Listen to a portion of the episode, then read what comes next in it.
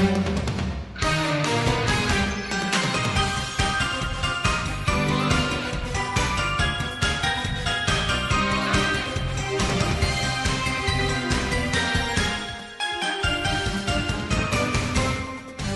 pessoal, tudo bem com vocês? Está começando mais um Otaminas. Eu sou a Tati e Sailor Moon, por incrível que pareça, foi o primeiro anime que eu vi na minha vida. Caraca. Tô emocionante. Parece que foi até ontem, Catolinha com quatro aninhos. Ah, bons tempos. Oi, gente, aqui é a Mochan. E pra nós, Sailor Guerreiras, não importa quem é o protagonista. Quando nos unimos e nossos corações se tornam um só, podemos derrotar nossos inimigos, não importa o quão poderosos sejam. Ah, que linda, meu Deus! Nossa, eu queria botar esse tipo de despertador, assim. Todo dia eu ia acordar muito motivada pra sempre. Oi, eu sou a Letícia, mas vocês podem me chamar de Cosmos. E a luz da lua é uma mensagem de amor. Ai, que linda! eu achei que você ia falar, tipo, a frase a mais clássica de todas, assim. A de transformação? eu pensei, ah, eu não vou falar porque eu não sei qual que ela vai usar. então, é que essa frase é a versão traduzida, né, de que todos os episódios, 200 episódios de Sailor Moon, uhum. terminavam com Tsukino Hikari wa Aina Message. Ah!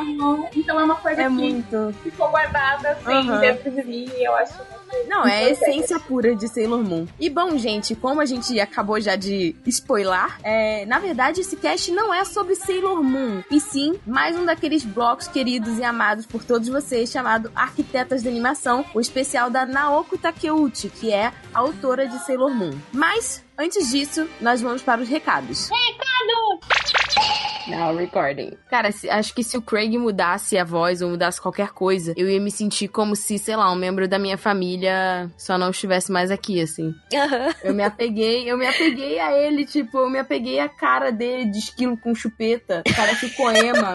não eu é? não sei o que tem na frente da boca dele, mas pra mim é uma chupeta, então parece um esquilo Coema. Ah, é Olha, um microfone, eu acabei o... de ver. Tá, É, cancela. então, o que, eu, o que eu enxergo é um urso com microfone. Cara, eu pensei no esquilo no castor Coema. Tipo, parece muito uma, uma chupetinha. Mas eu ficaria muito triste se eles mudassem. Enfim. Oi, gente, mais uma semana de recados.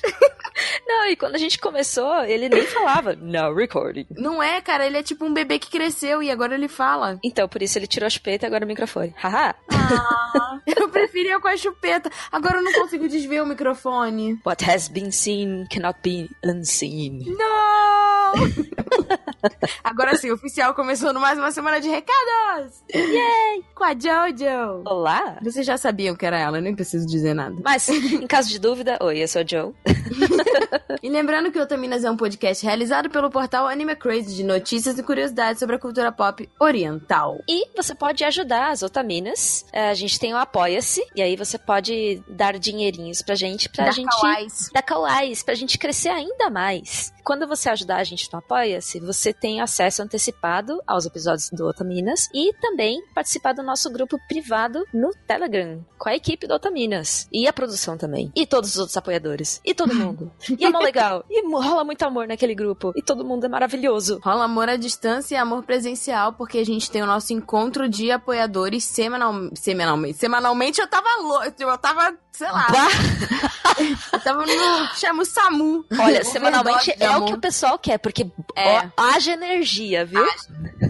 Mas não é semanalmente, é semestralmente. E a gente acabou de ter o nosso encontro há duas semanas com os nossos apoiadores e foi incrível. A gente foi no karaokê e tivemos bons momentos. Yeah, maravilhoso. Então, acessa lá, apoia.se barra otaminas e apoia a gente. A gente também tem alternativa. Se você não quiser apoiar pelo Apoia-se, a gente tá usando o PicPay, Que é também. tão prático, meu Nossa Deus. senhora, cada vez mais. E eles estão Uhum. fazendo várias parcerias por aí. E, cara, muito bom. Eu uso direto. É, o PicPay, ele é um aplicativo, né? Sim. De pagamentos em que você pode pagar, bom, muita coisa. Eu não vou ousar dizer absolutamente tudo, porque, bom, a vida não é assim, mas você pode pagar muitas coisas. Você pode pagar joguinhos na Steam, você pode botar crédito no seu celular, pode botar crédito no seu bilhete único, como a Jojo faz. Yes. Pode pagar coisas em lojas. Você pode pagar boletos. Às vezes, Isso. quando eles, eles dão, inclusive, cashback, que é tipo de, de retornar uma porcentagem do valor em em créditos para você usar em outros pagamentos. Exatamente. Você pode pagar aquele seu amiguinho para quem você tá devendo. Não é?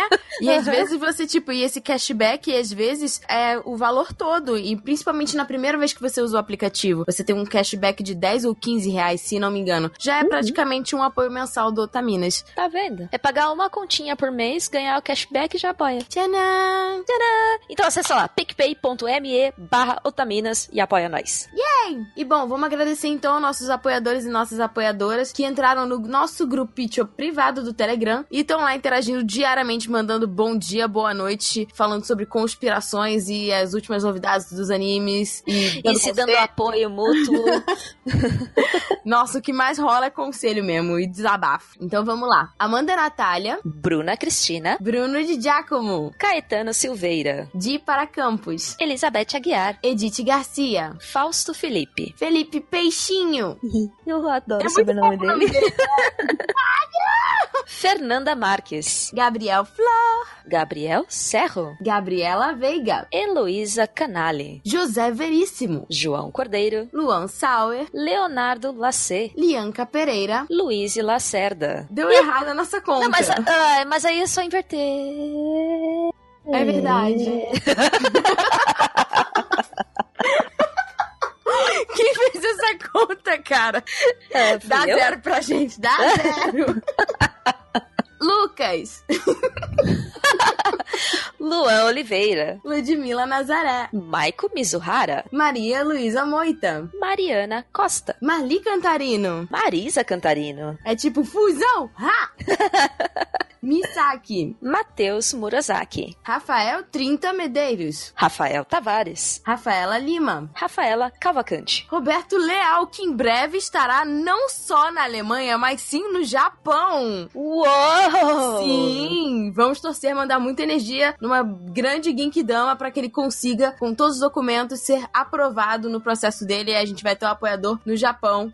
Que maravilhoso! Incrível. Tasley Martins, Tiago Souza Sobrinho, Walter Matheus Vidigal, Vinícius Paiva Lopes, William Kurosawa Yami Fox, e a nossa queridíssima entidade Invisível Chan. Invisível! Ai, que fofinha!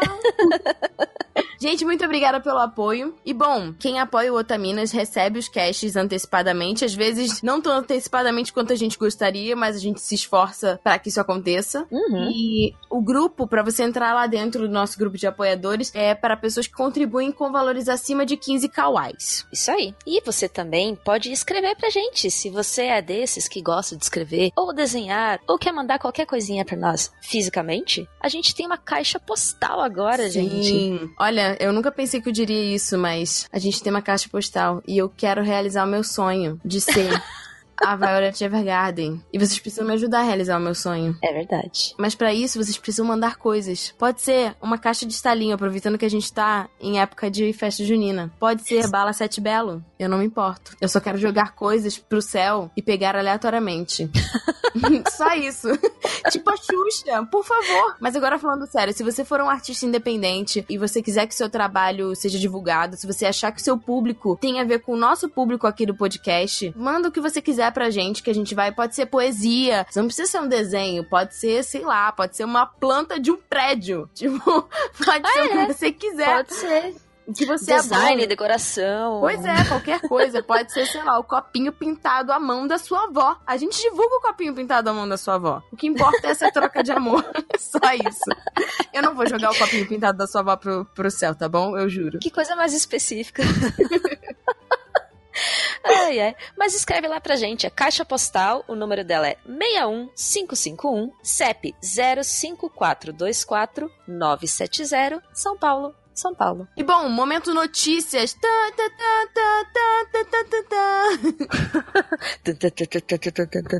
É o plantão. Ah, é, né? tem, tem um, um ecozinho, né? É. Extra, extra, otaminas são vistas em evento de tatuagem chamado Comic Inc. no último domingo. Gente, os paparazzi pegaram isso? Vamos falar com a nossa correspondente Jojo, que, que estava no local. Boa noite, Tati! Estivemos diretamente no local na Comic Inc. que foi, aconteceu no Centro Cultural São Paulo. Foi um evento maravilhoso com 50 tatuadores, centenas de flash tatuagens, aquelas tatuagens pequenininhas a preços módicos, ou não tão módicos assim. É, mas muitas estavam a preços muito, muito módicos. É verdade. Teve exposição de arte, teve... Tinha raspadinha colorida com copo Ai, bonito. ra- Nossa, aquela raspadinha, que delícia. Teve cup noodles, Teve. teve, é, Teve enfim, amor em São Paulo. amor em São Paulo, amor em SP. E tava um dia agradável, tava mó solzinho, gostoso. Tava, tava maravilhoso. Foi do lado da estação Vergueiro de metrô e a gente foi lá conferir o evento. A Jojo fez uma tatuagem. Yes! Eu tatuei Incrível. Chopper! E se vocês quiserem ver a tatuagem, entre no nosso Instagram, que é otaminas, porque a Jojo postou foto lá. E tinha uns stories também com, com, com ela tatuando. E ficou a coisa mais fofinha do mundo. As outras otaminas também farão tatuagens, mas aí vai ser no estúdio mesmo. E. E é e isso. aí a gente posta quando vocês tatuarem, Pois né? é. Aliás, eu queria saber se alguém tem alguma algum palpite sobre o que a gente vai tatuar. Uh, se tiver, manda pra gente. apostas. Faça sua E lembrando também, né, que a gente tem o nosso especial do Dia dos Namorados, que vai ser o próximo podcast depois desse. Nós não temos revelado o tópico. Mas a gente já recebeu e-mails com correiozinho do amor e a gente ainda tá recebendo. Então, se você quiser fazer uma declaration, a gente já recebeu declaration para Otaminas, já recebemos declaration para ouvintes, já recebemos várias coisas. Então, se quiser mandar, Uhum. pode mandar ainda que a gente tá recebendo. Manda recado, manda declaração, otaku procura, manda o que você quiser. Um poema bonito. A Vicky disse que pode mandar, na dúvida, manda pra ela que ela tá aceitando. Então, Maravilhoso. manda! Só manda. Ah, é importante lembrar que a gente tá limitando o recebimento desse- desses recadinhos e declarações até o dia 7 do 6, uma sexta-feira, que é pra dar tempo da gente ler tudo, selecionar e gravar os recados pra sair bonito Exato. Então, para o por especial. favor, respeitem o prazo. Mas deixa de mandar, na moral. Valeu. Agora a gente vai começar a nossa leitura de e-mails e lembrando que se você quiser mandar um e-mail sobre o tema desse programa ou de algum programa, olha só, de algum programa, algum programa passado, pode ser da primeira temporada ou da segunda temporada, ou enfim, é só você mandar e-mail para podcast@otaminas.com.br e não se esqueçam de seguir a gente nas redes sociais, que é o Twitter e Instagram arroba @otaminas. É isso aí. Não precisa necessariamente escrever sobre o episódio, a gente gosta de ler É, pode ser sobre a vida. qualquer coisa. A vida, o universo e tudo mais. Tá precisando de um conselho, um abraço à distância? Manda e-mail. A gente recebe. É isso aí. Isso aí. A gente gosta de ler, a gente lê em conjunto, todo Sim, mundo é maravilhoso. é, opina junto e, e ri junto e chora junto com São os melhores também. momentos da semana quando vocês mandam e-mail, gente. É verdade. Real. Às vezes a gente não responde exatamente no timing que a gente gostaria, mas a gente responde no nosso cocorô. E a gente sempre responde em algum momento. Então, se a gente ainda não te respondeu, calma, a gente vai responder. Ou a gente vai ler aqui. É isso. É. Minutinho, se a pessoa quiser pular os e-mails, ela tem que ir direto para o minuto. 31 minutos e 11 punições em nome da lua. Então vamos ao nosso primeiro e-mail. Quem manda é a Bels Barbosa. Ela diz: Olá meninas, boa noite. Tarde, dia, pra contemplar todo mundo, né? Senta que lá vem textão. Meu nome é Bels e eu comecei minha jornada ouvindo podcasts há menos de uma semana. Uau! Bem-vinda a esse mundo record! maravilhoso. Ela é um bebê prematuro! E fiquei muito feliz de ter descoberto vocês ontem. Lembrando que a gente não tá lendo exatamente no dia É, que ela mandou, exatamente, né? mas foi recente, é o que importa. Foi bem recente. É. Sou uma otaku relutante, que apenas se jogou de cabeça no gênero no ano passado. E desde então fiz aquilo que toda pessoa com obsessões faz. Deixei os animes consumirem minha alma. Foi uma ótima escolha. É isso aí. Mais uma vez, bem-vinda também a esse outro mundo maravilhoso. Sou mulher e feminista. E por esta razão, ter encontrado Otaminas me deixou muito feliz. Inclusive, gostaria de dizer que tentei ouvir um podcast antigo do Anime Crazes e acabei pegando um que só tinha homem e desisti de ouvir no ato. Eu ainda não tava nessa época. Mas isso foi corrigido, não é? Ela continua. Só ontem, procurando por podcasts de anime que não estivessem carregados de preconceitos, o Anime Crazes apareceu como indicação novamente. E eu ouvi o episódio que tem a participação do Léo Juan. Minota Senpai. tava nesse. Foi mara esse episódio. que eu amo de paixão. E quando o Otaminas foi mencionado, aconteceu aquele momento de olhinhos brilhando, estilo anime. Ah. Ainda sobre este casting específico, queria dizer que tanto o Anime Crazes quanto o Otaminas me ganhou ali. Ótimas análises sobre os personagens e inúmeros pensamentos que alinhavam com o que eu tenho e me proporcionaram visões novas também. Oh, Importante isso. maravilhoso. Segundo o chamariz que o Otaminas teve pra mim, foi a Mochan. Mo, Ah. Você é uma coisa linda, fofa e tem uma energia maravilhosa que transborda, seja nos vídeos do Bunka Pop, de onde eu já te conheço, seja agora nos podcasts. Uma grata surpresa. É, amor, não tem como, É, a gente admira ela ela, é só- demais também. Ela é só incrível. Só- Apenas, apenas isso. Mas é engraçado porque muita gente, tipo, conhece amor do Bunka, mas ainda, mesmo, tipo, amor divulga e tudo mais, mas mesmo assim, tipo, não conhece Otaminas. E tem gente que conhece Otaminas e incrivelmente não conhece Bunka Pop. Então é legal porque os projetos vão se apoiando e se divulgando e se complementando forever and ever. É isso aí. e ela continua. No cast de Heroínas Ghibli, eu fiquei cheinha de amor no coração com você falando, você amor, né? Sobre como Chihiro te afetou. E no de webcomics, eu chorei com você lendo aquele e-mail. Inclusive, espero que elas tenham conseguido se encontrar e superar essas dificuldades. Vocês estão ouvindo isso? Vocês estão? Vocês estão? Ih. Porque você é um bebê emotivo que nem eu. Todas nós, aliás.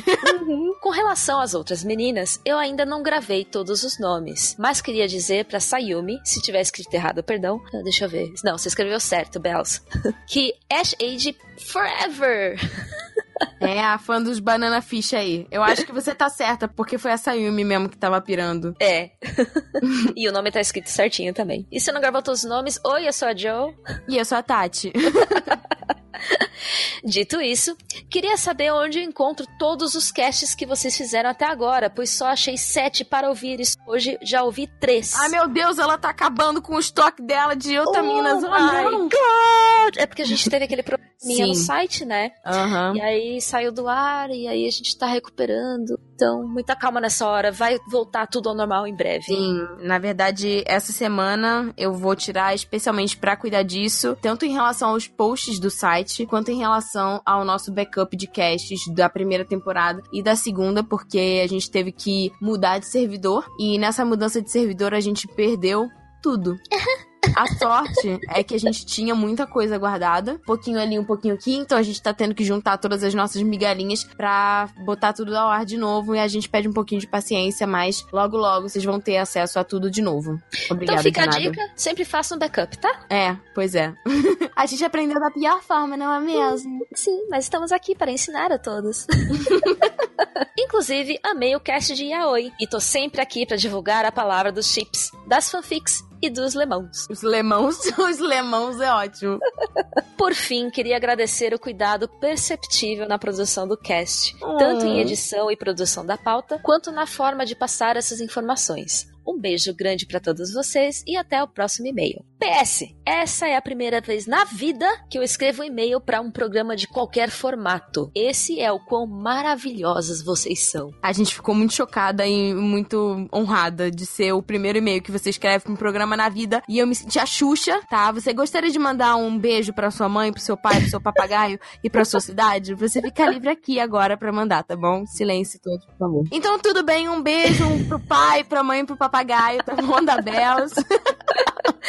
Cara, eu fiquei emocionada também, tudo que fui eu que vi Aham. esse e-mail. Aí eu mandei pro pessoal e ainda destaquei, assim, o PS. Eu falei, gente, olha isso! Muito obrigada, que seja o primeiro de muitos e-mails. E seja bem-vinda, sempre. O próximo e-mail é da Rafaela Costa. Ela começa. Oi, Otaminas. Genki desu ka? Hi, Genki Hi. desu. Que desce? Eu sou a Rafa, tenho quase 28 anos e moro em Recife. Primeiramente, Ai, que queria delícia. agradecer, não é? Menina do céu. Queria agradecer o trabalho de vocês, tão necessário para o nosso meio otaku. Vocês preencheram um cantinho que estava implorando para ser ocupado por opiniões, questionamentos e reflexões sobre o papel da mulher em tudo isso. Vocês fazem toda a diferença. Meu.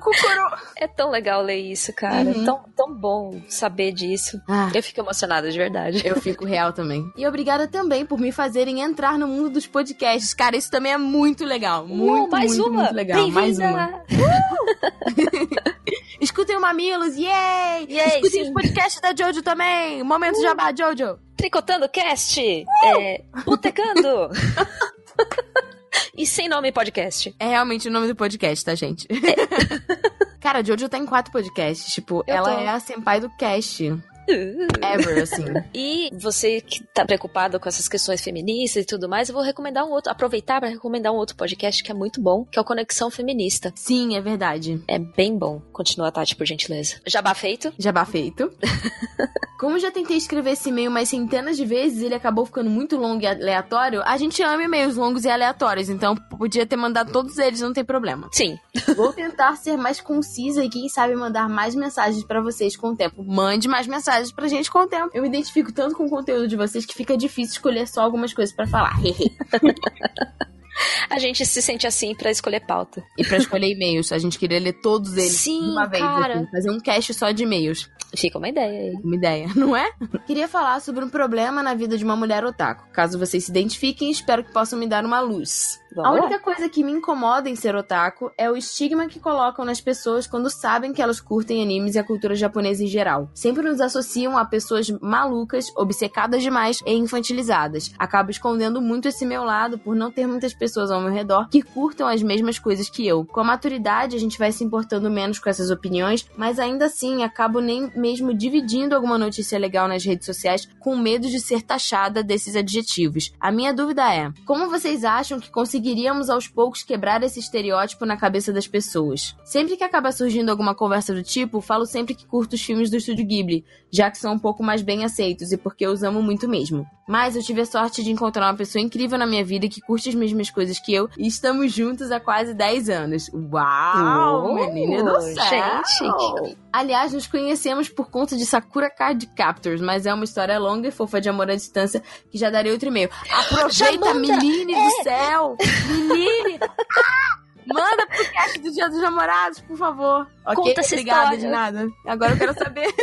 É, Lidar com isso realmente é assim, as pessoas têm muitos preconceitos, né? Que é, é uma questão de desconstrução e desconstruir não é fácil. A gente tem que ir mesmo aos pouquinhos, pegando pela mão, E mostrando muitas que não é vezes, assim. tipo, é ignorância também. A pessoa não conhece, sabe? E ela não sabe do que ela tá falando. É. Então, às vezes, cabe a nós mesmos apresentar o que a gente gosta, porque às vezes você pode tá sendo o pontapé inicial pra outra pessoa entrar nesse universo e não ter vergonha do que você gosta. Se é uma coisa que te faz feliz e que fez parte da sua construção como pessoa, eu acho que uma das formas de você quebrar isso é justamente tipo não deixar de falar o que você gosta, não deixar de se expressar, porque a vida é muito curta pra você não expressar sua essência e não tenha Perfeito. vergonha. Então assim, que bom que você tem um companheiro ou uma companheira, é é que eu não não, não É, é uma pessoa.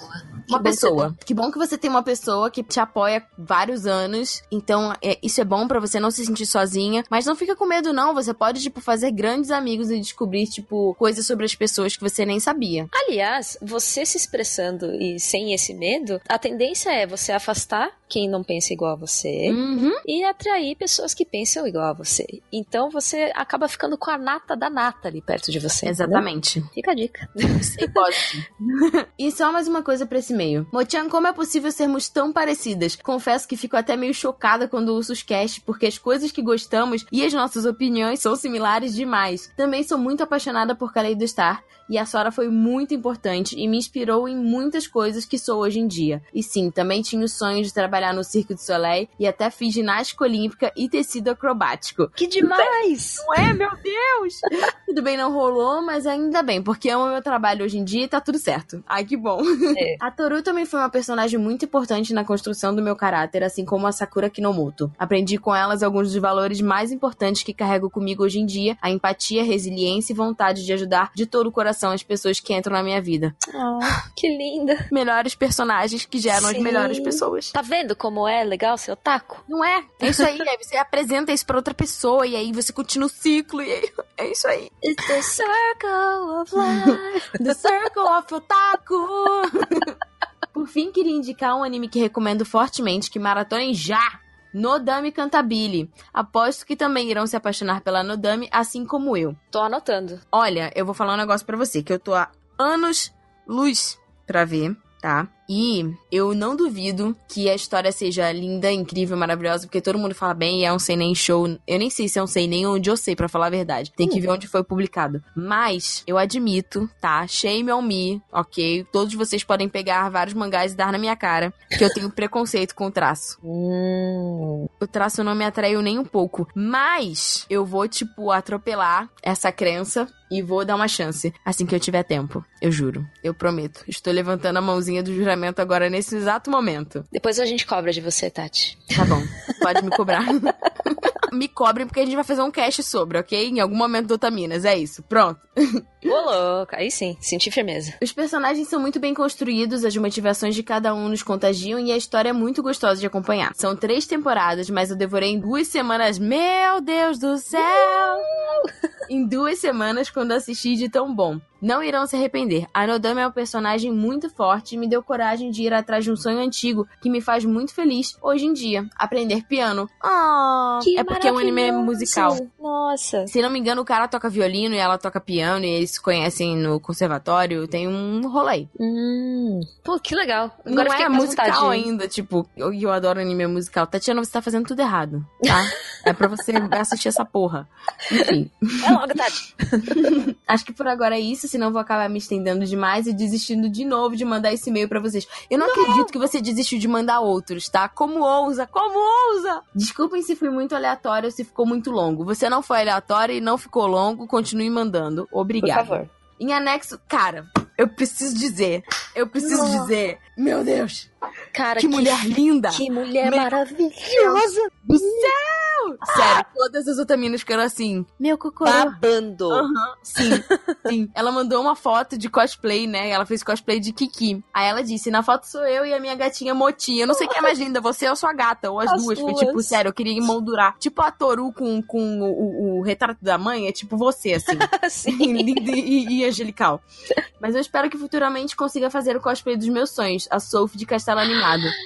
Gente. Quando você fizer, você manda uma foto, por favor, por favor, por favor. Obrigada. Pelo menos uma foto. A gente quer o book completo, mas pelo menos uma. Obrigada. Um beijo em todos e continuem na luta, luta, Ai, que meio fofo. Rafaela, obrigada, gente. Nossa. Obrigada. E você é linda. Ainda faz, é, fez circo e toca piano e... Não é? Nossa, Existe pessoa. mais qualidade pra um ser humano desse? Não tem. Nosso próximo e-mail é da Clarinha Gucci. Bonitinho. Gostei. Ela começa. Oi, oi. Sou a Ana. Tenho 18 anos e sou vestibulanda. Que fase, miga? Boa sorte. Segura essa. Maria, É, segura a marimba. Adoro ouvir o podcast de vocês, meninas. É muito interessante ouvir vocês dissertando sobre temas que fazem parte da vida de quem assiste anime, vulgo otakus. Bem, gostaria de agradecer por tocarem no assunto sobre a homofobia dentro da comunidade que consome esse tipo de conteúdo. É tenso. É tenso. É uma discussão de extrema importância, pois demonstra que as narrativas de yaoi têm viés heterossexual e machista. Uhum. E a pois coloca que toda mulher iria competir pelo homem e que ela gostaria de se relacionar com ele. E é por isso que nunca tem mulher no meio da- das, das obras yaoi, né? Pois é. Mas, bem, o que me tocou foram duas coisas, ambas ligadas com sexualidade e identidade de gênero. Sou heteroromântica. Isso significa que sou hétero dentro do espectro assexual.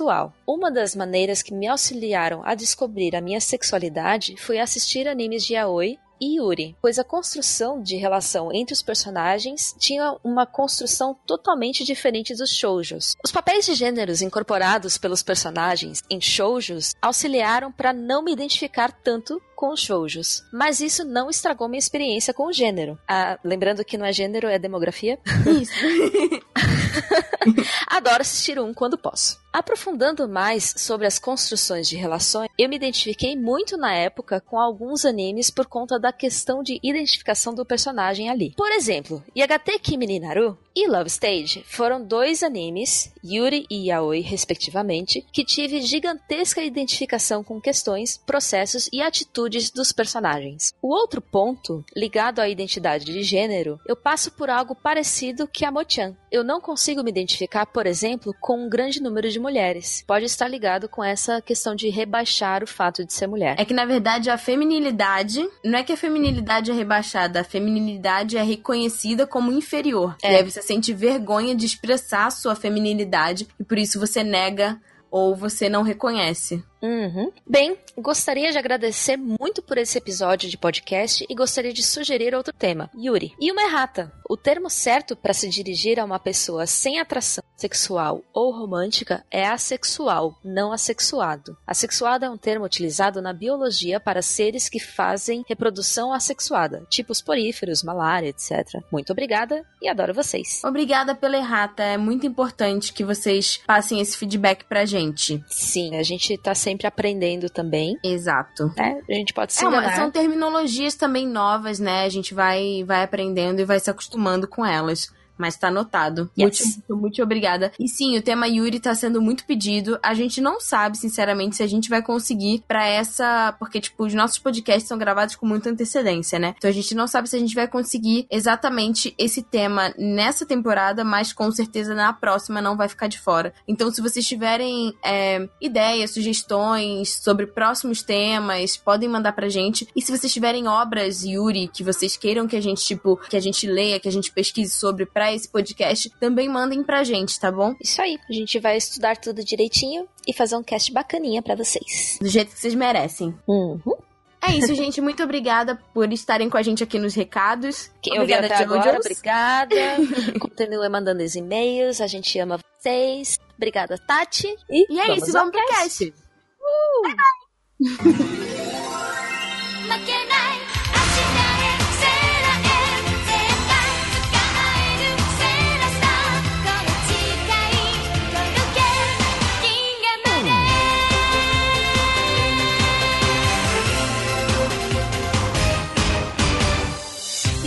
começando o cast, primeiro eu queria apresentar a vocês a nossa querida e maravilhosa convidada, que é a Letícia Cosmos. Pra mim, ela é a embaixadora de Sailor Moon no Brasil, quiçá no mundo.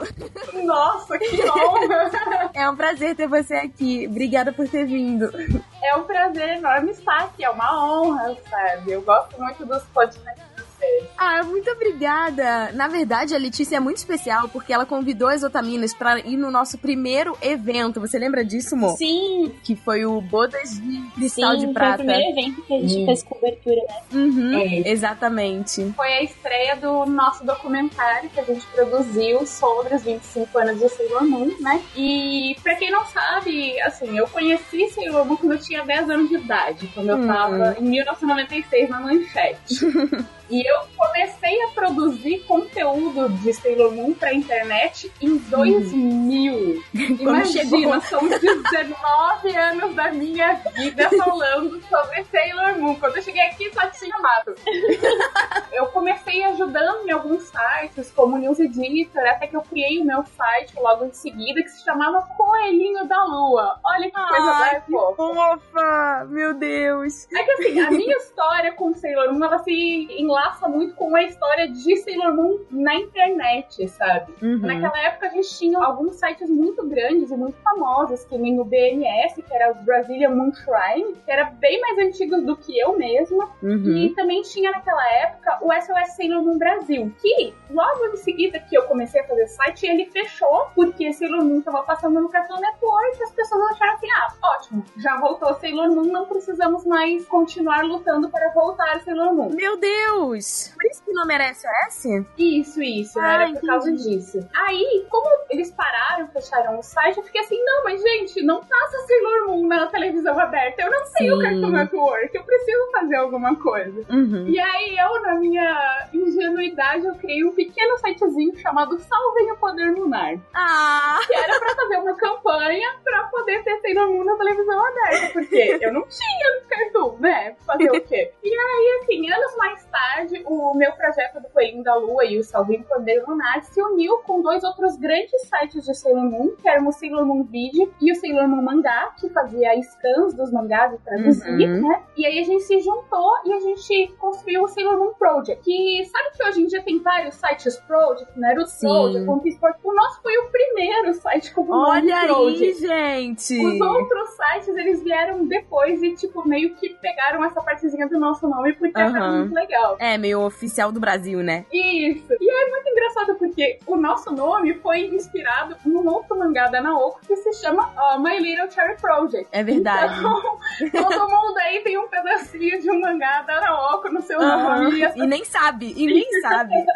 e mais tarde aí, quando a gente fundou o Sailor Moon Project, a gente começou a ganhar muita visibilidade, que naquela época era muito raro ter um site com um domínio.com.br. E a gente Uhum. tinha o sailormoon.com.br. Então a gente começou a ter muito destaque. E aí o pessoal do antigo SOS voltou à ativa. A gente ficou um tempo paralelo, com os dois sites andando, até que a gente resolveu se juntar. E aí a gente formou o SOS Sailor Moon Project. E a gente tá junto desde 2005, até que caiu em desuso o Project, né? Só SOS Sailor Moon. E atualmente eu também tô trabalhando com o meu canal no YouTube, que é Letícia Cosmos. Eu falo de alguns outros assuntos, mas o assunto principal é sempre Sailor Moon. Os vídeos são maravilhosos, gente. Por favor, vão lá Em ver. 2017 eu dei início a um projeto de um documentário sobre os 25 anos de Sailor Moon. E ano passado, em junho, a gente teve a, na- a estreia do primeiro episódio, que contou a história de Sailor Moon no Japão. Ainda tem mais coisa pra sair, mas isso aí é mais pra frente. Olha, o pessoal pode conferir é, a primeira parte do documentário no YouTube, né, amiga? Isso, isso. A Tá gente vai colocar o link aqui no post, tá bom? Do, do podcast, pra vocês conferirem. Foi um trabalho maravilhoso. A gente viu, né, a estreia do documentário. Eu fiquei emocionadíssima demais, assim, porque você vê o amor de fã e como a equipe se esforçou pra fazer isso acontecer de fã pra fã. Então, por favor, vão lá conferir. Foi um trabalho feito com muito amor e carinho, né? Feito realmente de fã pra fã. E também não tem muito erro. Qualquer coisa é só digitar Bodas de Cristal de Prata, que não tem mais nada com esse nome além do nosso documentário. exclusivo é o nome.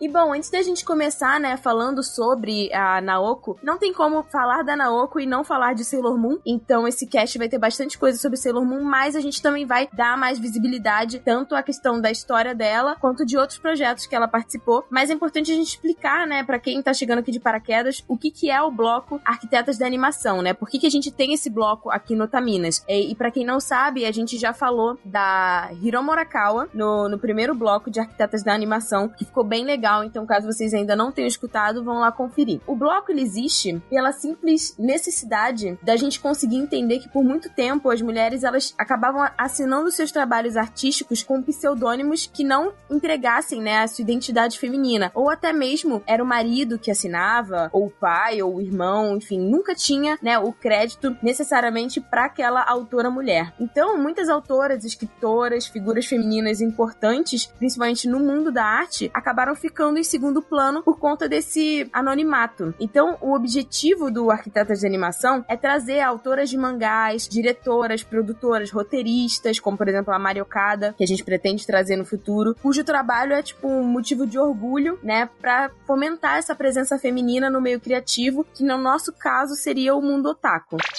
Então agora a gente vai entrar falando um pouquinho sobre a Naoko. Acho que é importante a gente entender o background dela, né? Da onde ela veio, quais foram as inspirações, onde ela nasceu. E a Naoko Takeuchi, ela nasceu em 15 de março de 1967, em Kofu, que é a capital da província de Yamanashi-ken. Fica a oeste de Tóquio. E a dona Letícia, muito esperta que só, foi lá e visitou, né? A cidade da Naoko. Ai, eu fui, gente. Era um sonho da minha vida conhecer a cidade onde ela nasceu, porque a Naoko foi realmente uma grande influência na minha vida, sabe? É, é muito mais do que só a autora do meu mangá favorito. Ela é Uhum. realmente uma inspiração pra mim. Eu fiz técnico em química, engenharia de materiais, tudo Gente! inspirado por causa dela. Chocada É estou! verdade.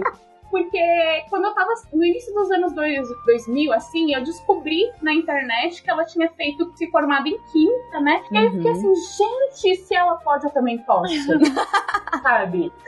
E, e eu fiz, assim, encantadíssima, porque ela fez. E no início eu até pretendia, na verdade, fazer faculdade de farmácia e não de engenharia de materiais, que Uhum. pra ser realmente igualzinha a ela.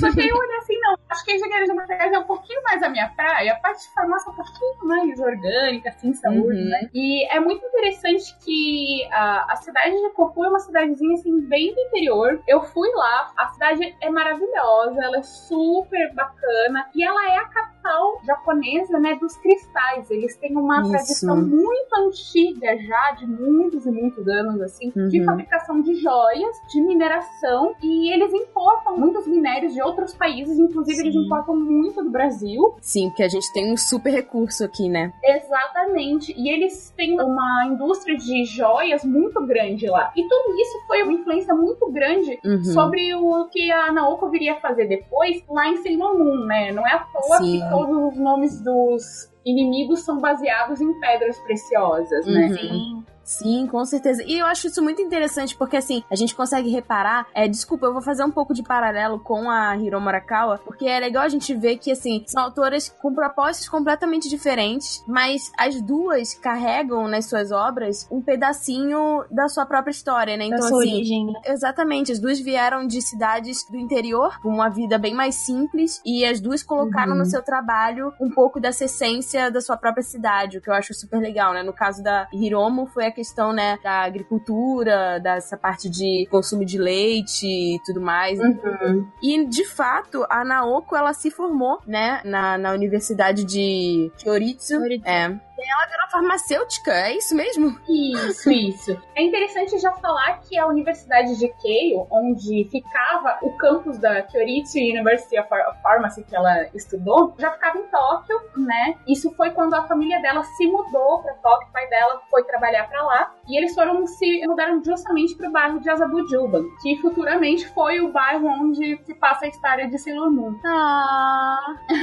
eu acho tudo fofo.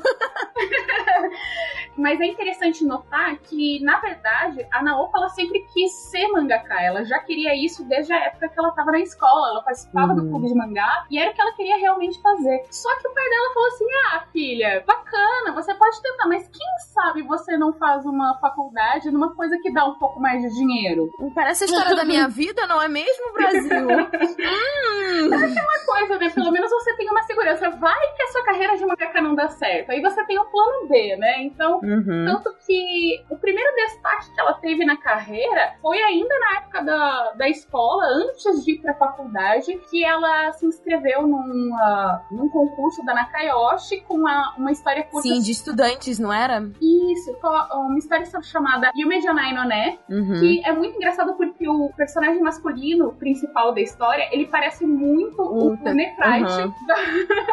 que depois aparece álbum, é igualzinho, gente, é igual. E assim, ela teve um destaque, né? Ela não ganhou nenhuma colocação, mas assim, foi uma coisa meio simbólica. Ah, destaque pra essa menina ali. E aí a, a Nakayoshi já foi falar com ela pra ver se ela publicava outras coisas. Já ficou de olho, né? Prodígio. Exatamente. A partir dali, ela começou a publicar várias histórias curtas, principalmente bem shoujo, bem de romancezão, Uhum. aquela coisa Açucarada, bem né? melosa. Exatamente. Até porque bem a, a romântica. Nakayoshi, ela publica shoujo, né? E um shoujo bem infantil mesmo. É uma revista pra meninas mesmo, né? as publicações da Nakayoshi. A Sakura foi publicada na Nakayoshi também. Isso, isso. Embora, na verdade, os romances que ela escrevesse já fossem um pouquinho romances um pouquinho mais maduros, sabe? Já não é mais da menininha infantil, já é realmente da adolescente, da Uhum. jovem adulta, sabe? Ela publicou várias histórias. Uma das que se destacam nessa época é a história de Maria, que ela fez em parceria com a Marie Koizumi, que escreveu uma novel e ela fez as ilustrações e depois ela transformou tudo isso em mangá mesmo. E Uhum. essa obra foi baseada numa história de Jan Weber que se chama Daddy Long Leg. Eu confesso que eu nunca fui atrás de pesquisar se isso virou filme, se isso É, também nunca ouvi falar. mas é baseado nisso ali e teve um certo destaque. Foi também a primeira história que virou um tankohon ah, publicado por ela. Hum. Depois disso, ela teve ah, outros tankohon que foi publicado, outra compilação, que foi o The Cherry Project, Sim. que esse sim realmente teve Que um é sobre destaque, patinação né? No gelo, não é? isso, isso! Que ela amava a Isso. no gelo, ela é apaixonada até hoje, né? Eu acho que uma das grandes homenagens que ela deve ter recebido na vida foi quando aquela russa, e a Eugênia É. Medeva, fez a Sailor Moon. Eu acho que ela deve ter ficado louca. Eu vi Sim. que ela tirou uma foto com a menina Mandou, em algum é, e momento deu um da desenho vida. pra ela, né? Original também. Sim, eu vi. Nossa, ela deve ter ficado muito feliz. Ah, Ah. esse caixa eu tô toda assim. Ah, Tinha ah. muito aquele desenho pra mim. Tá na hora da gente começar a patinar.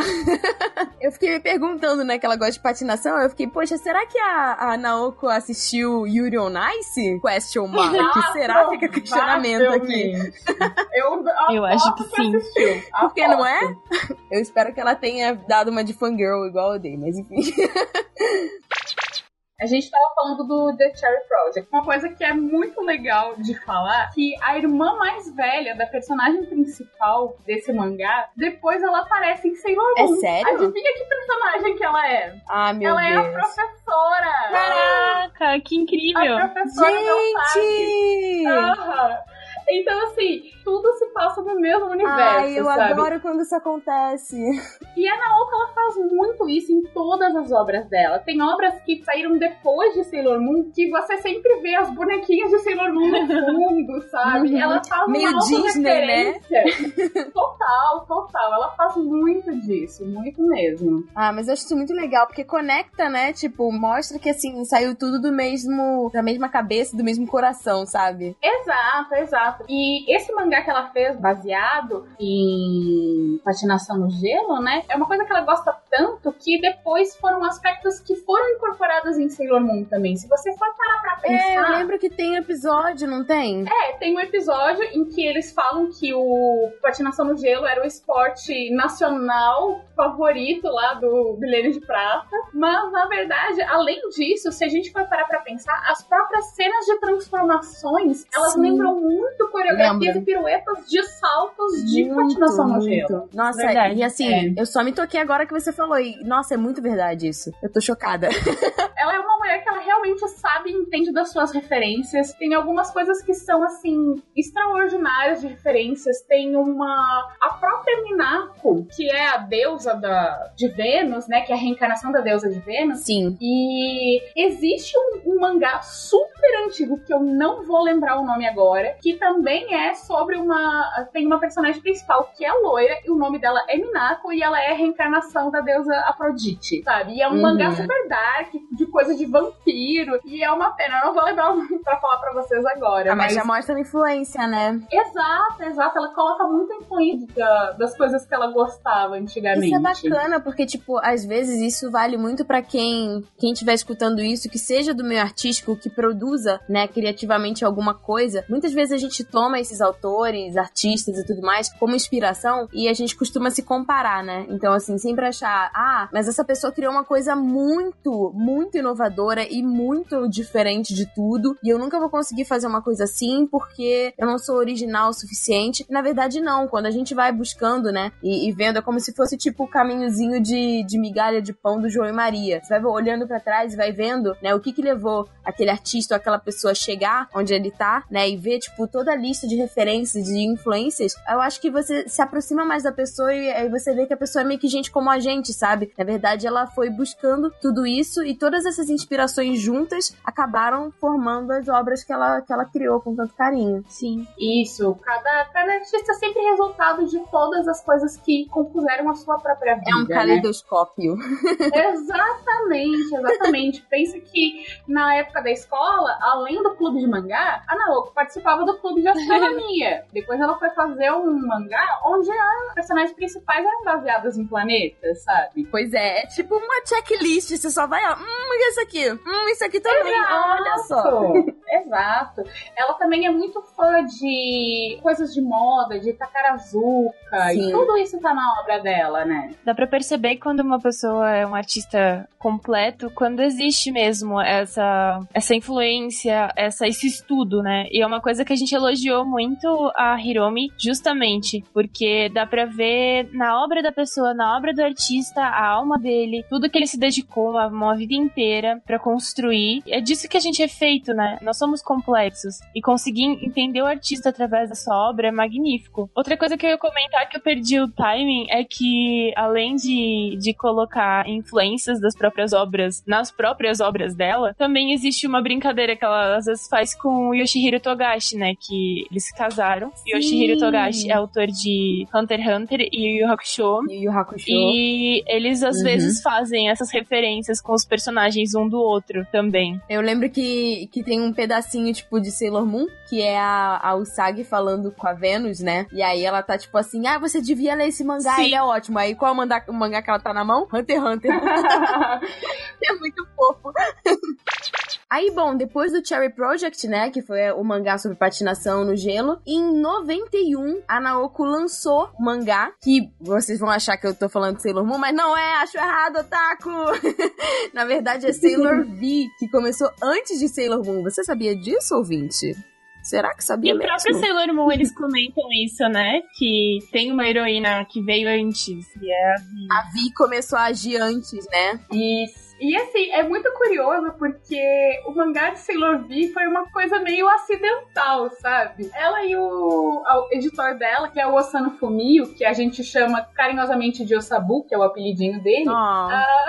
eles gostavam muito de Super Sentais e de Patrine, sabe? Então eles fizeram um capítulo especial dessa super heroína que se chamava Sailor V e publicaram na revista Iron Moon. E o negócio teve uma boa aceitação. Nisso, o editor dela ficou sabendo que a Toei Animation estava atrás de uma nova história para fazer um novo, manga, um novo Uhum. anime. Eles estavam com um espaço vago na grade de transmissão e eles queriam o shoujo da Nakayoshi. E eles não estavam gostando de nada do que estavam apresentando. Eles tinham publicado esse capítulo fechado, né, de uma história de uma heroína e ele chegou lá secretamente e foi falar no ouvido do pessoal da Toei. Ah, então, eu tenho essa história aqui, que é uma super heroína. E eles olharam assim, ah, que bacana, o que, que mais você tem sobre isso? E ele começou a inventar coisa na hora. Porque não tinha, era um capítulo fechado. Eu tenho toda uma série aqui de 170 capítulos. E ele começou a falar, não, então ela luta contra a Dark Agency, ela tem esses negócios e Sabe 007, então? se interessaram e pediram pra ele, ó, volta numa próxima reunião com mais material, uma apresentação pra gente, pra gente ver direitinho o que, que você tem. Nossa, eu imagino o nervosismo desse homem.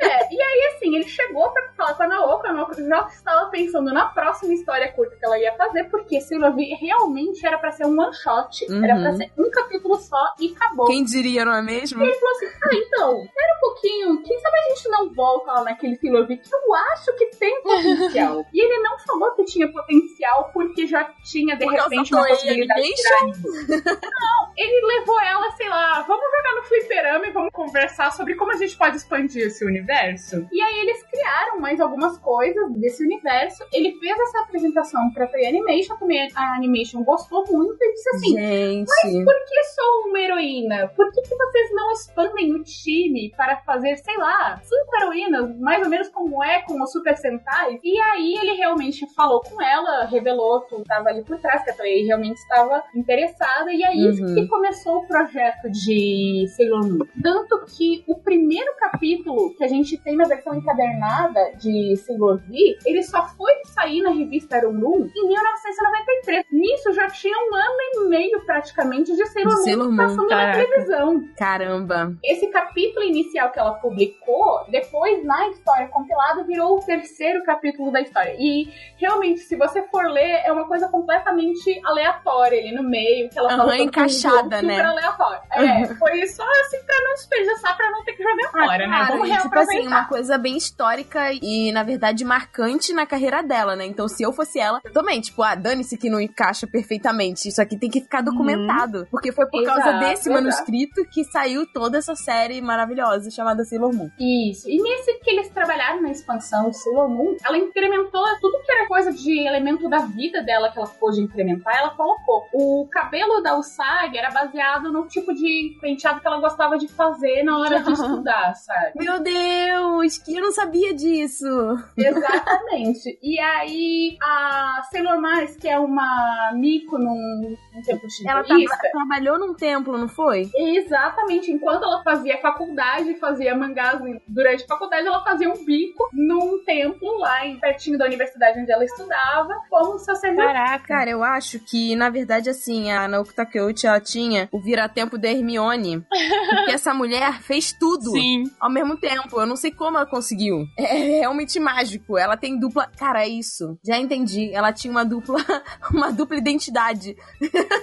pra gente conseguir trocados quando a gente estuda, a gente faz Não o, é? que, o que for precisa. Que genial. E a universidade onde o Mamoru estuda depois e outros personagens estudam depois foi a universidade onde ela estudou. O que eu acho que é mais fácil pra ela também, né? Porque assim, é, ela precisa de referências visuais, né? Pra poder criar aquilo. Se ela tá indo todo dia pro mesmo lugar produzir, fazer coisas, então é mais fácil você se basear no lugar que você tá familiarizado do que você dar uma de louco e pegar, sei lá, uma universidade em Bruxelas Sim. E fazer alguma coisa. Com certeza. Tanto que, assim, essa última vez que eu fui pro Japão em 2017, eu fiquei hospedada num bairro que é do lado de Azabujuba. Mas, assim, é tipo, do lado mesmo. Eu só atravessava a rua e eu já tava em Azabujuba. E depois que eu voltei pro Brasil, eu fui ler uma entrevista dela que ela falou, tipo, ah, que quando ela escrevia o mangá de Sailor Moon, ela gostava muito de comer bolos de uma confeitaria X. E eu fiquei assim, gente, pera, esse nome me é familiar. A confeitaria X ficava praticamente do lado de onde eu tava hospedada. Eu fiquei assim, gente, Caraca. Nossa, olha, destino é uma coisa muito, Incrível. muito doida.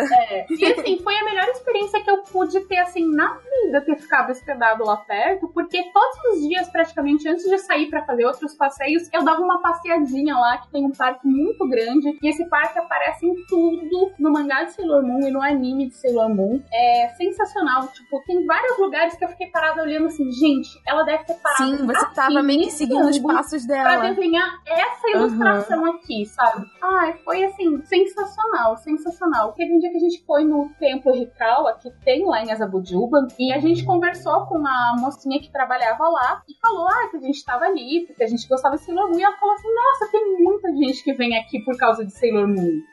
E aí ela começou a nos falar que, ah, eu não trabalhava aqui na época, mas o pessoal conta que ela vinha sempre aqui, que ela passava Ai, e rezava aqui gente. pra, na época que ela tava trabalhando. Então, ah, é tudo sensacional, sabe? Pensa que até os pais da Usagi têm os nomes dos pais e o irmão dela também. O pai na vida real e o irmão na vida real. Ela deu os nomes pros pais e o irmão Ela da tem muito Usagi. da Usagi. Quer dizer, a Usagi tem muito dela, né? Isso, isso. É aquela coisa de, de chorar, de ter medo de fazer as coisas. Ela diz que tudo isso faz muito parte da personalidade dela. Caraca, Ai, que gente. incrível. E assim, é, as pessoas, a relação que as pessoas têm com a SAG são as mais diversas, né? Ou as pessoas é, são a- completamente apaixonadas porque elas se identificam com a SAG, ou elas até têm algum tipo de aversão, né? De, Isso, né? é, de tipo, nossa, essa protagonista, ela é muito Bebezona. é, ela, ela é muito criança, mas mesmo as pessoas que têm, né, algum tipo de, de dificuldade, é, são tocadas de uma forma forte pelo personagem e por Sailor Moon. Porque existe em todas as personagens essa inspiração e essa força da própria autora. Isso faz diferença numa obra, né? É muito verdade. Com certeza. E a Sailor Moon, a Usagi, ela é uma personagem muito empática, porque você tem toda essa outra gama de personagens que vão ser as Sailors, as protetoras dela depois, que são todas meio que outcasts, são todas meio que rejeitadas Sim, da sociedade, sabe? Tem a menina que é estudiosa, mas que ninguém fala com ela porque acham ela Uhum. snob. Tem a menina do tempo que acham que ela, tipo, tem poderes sobrenaturais e deve ser, sei lá, ser Uhum. possuída. Tem a menina forte que ninguém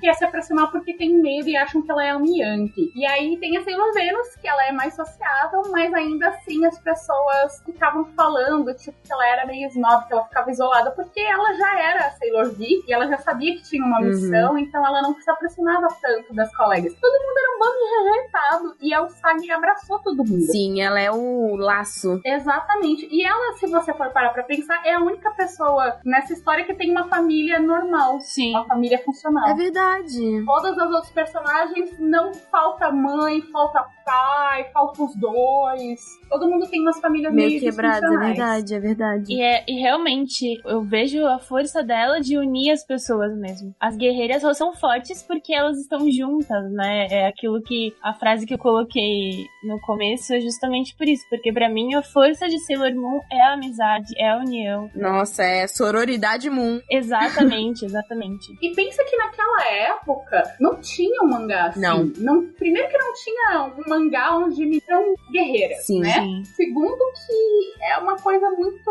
E sempre tinha aquela história de tipo, ah, se tem mais de uma mulher na trama, ela vai ser sua rival, sabe? Sim. Vocês não vão estar Isso, juntas em prol de um objetivo, vocês vão estar separadas e competindo uma com a outra. É muito essa energia dos anos 80, Exatamente. 90. E o romance é sempre o foco, né? Sim. Uhum. Sim, e Sailor Moon tem um romance, mas ele não é o foco Não. principal. Tanto é que o par romântico dela, na verdade, é a donzela em certeza que precisa ser resgatada, né? É sempre ele que cai na. Exatamente. Tolinho. Ele chega pra, pra atrapalhar. É. Não, e é tipo assim, ele sempre chega e tipo, ah, vou falar uma parada óbvia que você já sabia. Valeu, Sailor, tô indo. Vai embora.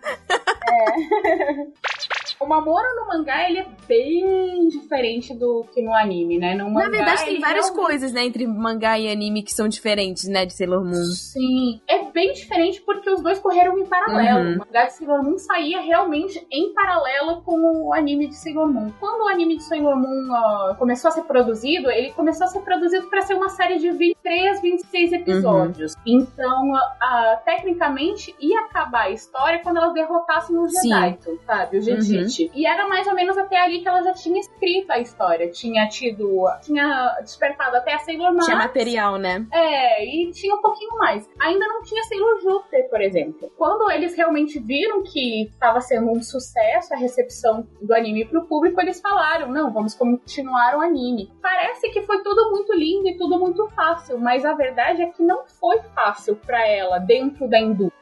Foi muito difícil ela conseguir manter a história do jeito que ela Sim. queria. Porque a Toei Animation tem anos e anos de Sim.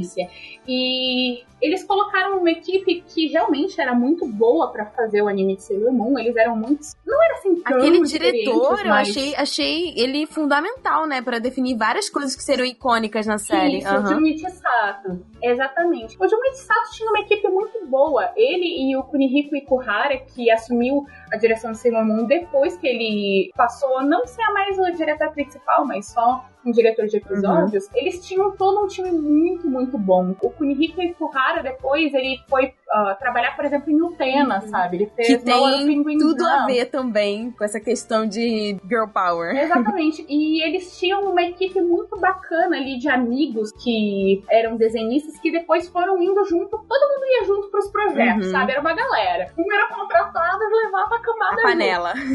Exato. Só que, ao mesmo tempo que era uma equipe muito. que tinha uma certa experiência e um know-how pra poder passar pra Naoko, ao mesmo tempo também foi uma. Ela teve uma. Um limitador, né? Exatamente. Teve muitas coisas que ela queria colocar na história que eles não deixaram. Por exemplo, ela queria que a Amy fosse um ciborgue. E que ela queria também que todo mundo morresse no final da história. Eita, nós. E aí não deixaram ela matar todo mundo. Mas no Eu não episódio chateada com essa mudança. 45. Mas ela, ela meio que Então, realizou mais Mas tu te lembra do final do anime? É, sim. O final da primeira temporada do anime, que Aham. morre todo mundo e fica todo mundo traumatizado. As crianças ficaram tudo traumatizadas, as mães ligaram. Revive essas meninas aí que minha filha tá chorando, Aham. sabe? Então, são tudo coisinhas que ela ficou, poxa, eu queria ter Aí ela feito isso. apagou a memória, né? Ela não matou elas, mas matou, a- matou a memória delas. É, no mangá é um pouquinho diferente ainda assim. Ela não conseguiu fazer certas coisas que ela queria na história, e mas eles acabaram fazendo no final das contas, sabe? Uma coisa que ela queria no início é que a,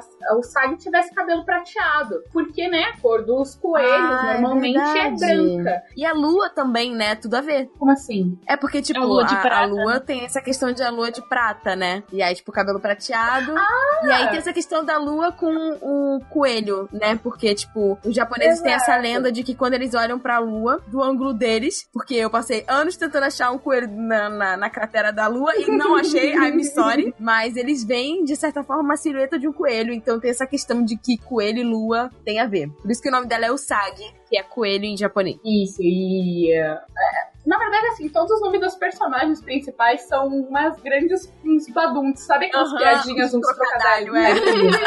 Exatamente, todos os nomes são Uhum. assim. Eu até vou deixar, de repente, um link pra vocês anexarem aqui, que uma amiga minha que é professora de japonês, ela fez um material Ah, reunindo sim. informações sobre isso, porque o nome da Minako parece que não ia ver com o nome do planeta dela, porque a Minako seria a filha da a beleza da filha do amor, Uhum. sabe? Alguma coisa assim. Só que os kanjis têm uma segunda leitura, Ah, é né? verdade. E aí essa segunda leitura forma alguma coisa binacy. Ah. É bizarro. É tudo os trocadilhos, gente. Ah, por favor, a gente vai botar esse material no post, tá bom, gente? Aí vocês vão lá ler. Eu acho que é super interessante, Sim. que aí o pessoal aproveita e já começa a aprender um pouco Ah, do com japonês, né? certeza. Assim, pô, Então, assim, é realmente essa questão que você tava falando, de tipo, da diferença do mangá e do anime, é, a gente acompanha, por exemplo, a própria Hiromi também, porque teve o Full Metal e depois teve o Brotherhood pra meio que consertar, né? Coisas que a produção teve que Isso. fazer pra ganhar tempo, porque não tinha mais material pra ser adaptado. Mas eu acho que todo artista, é, seja músico, seja, né, é, no caso dos mangakais, enfim, é, quando ele atinge o mercado, de certa forma é muito triste porque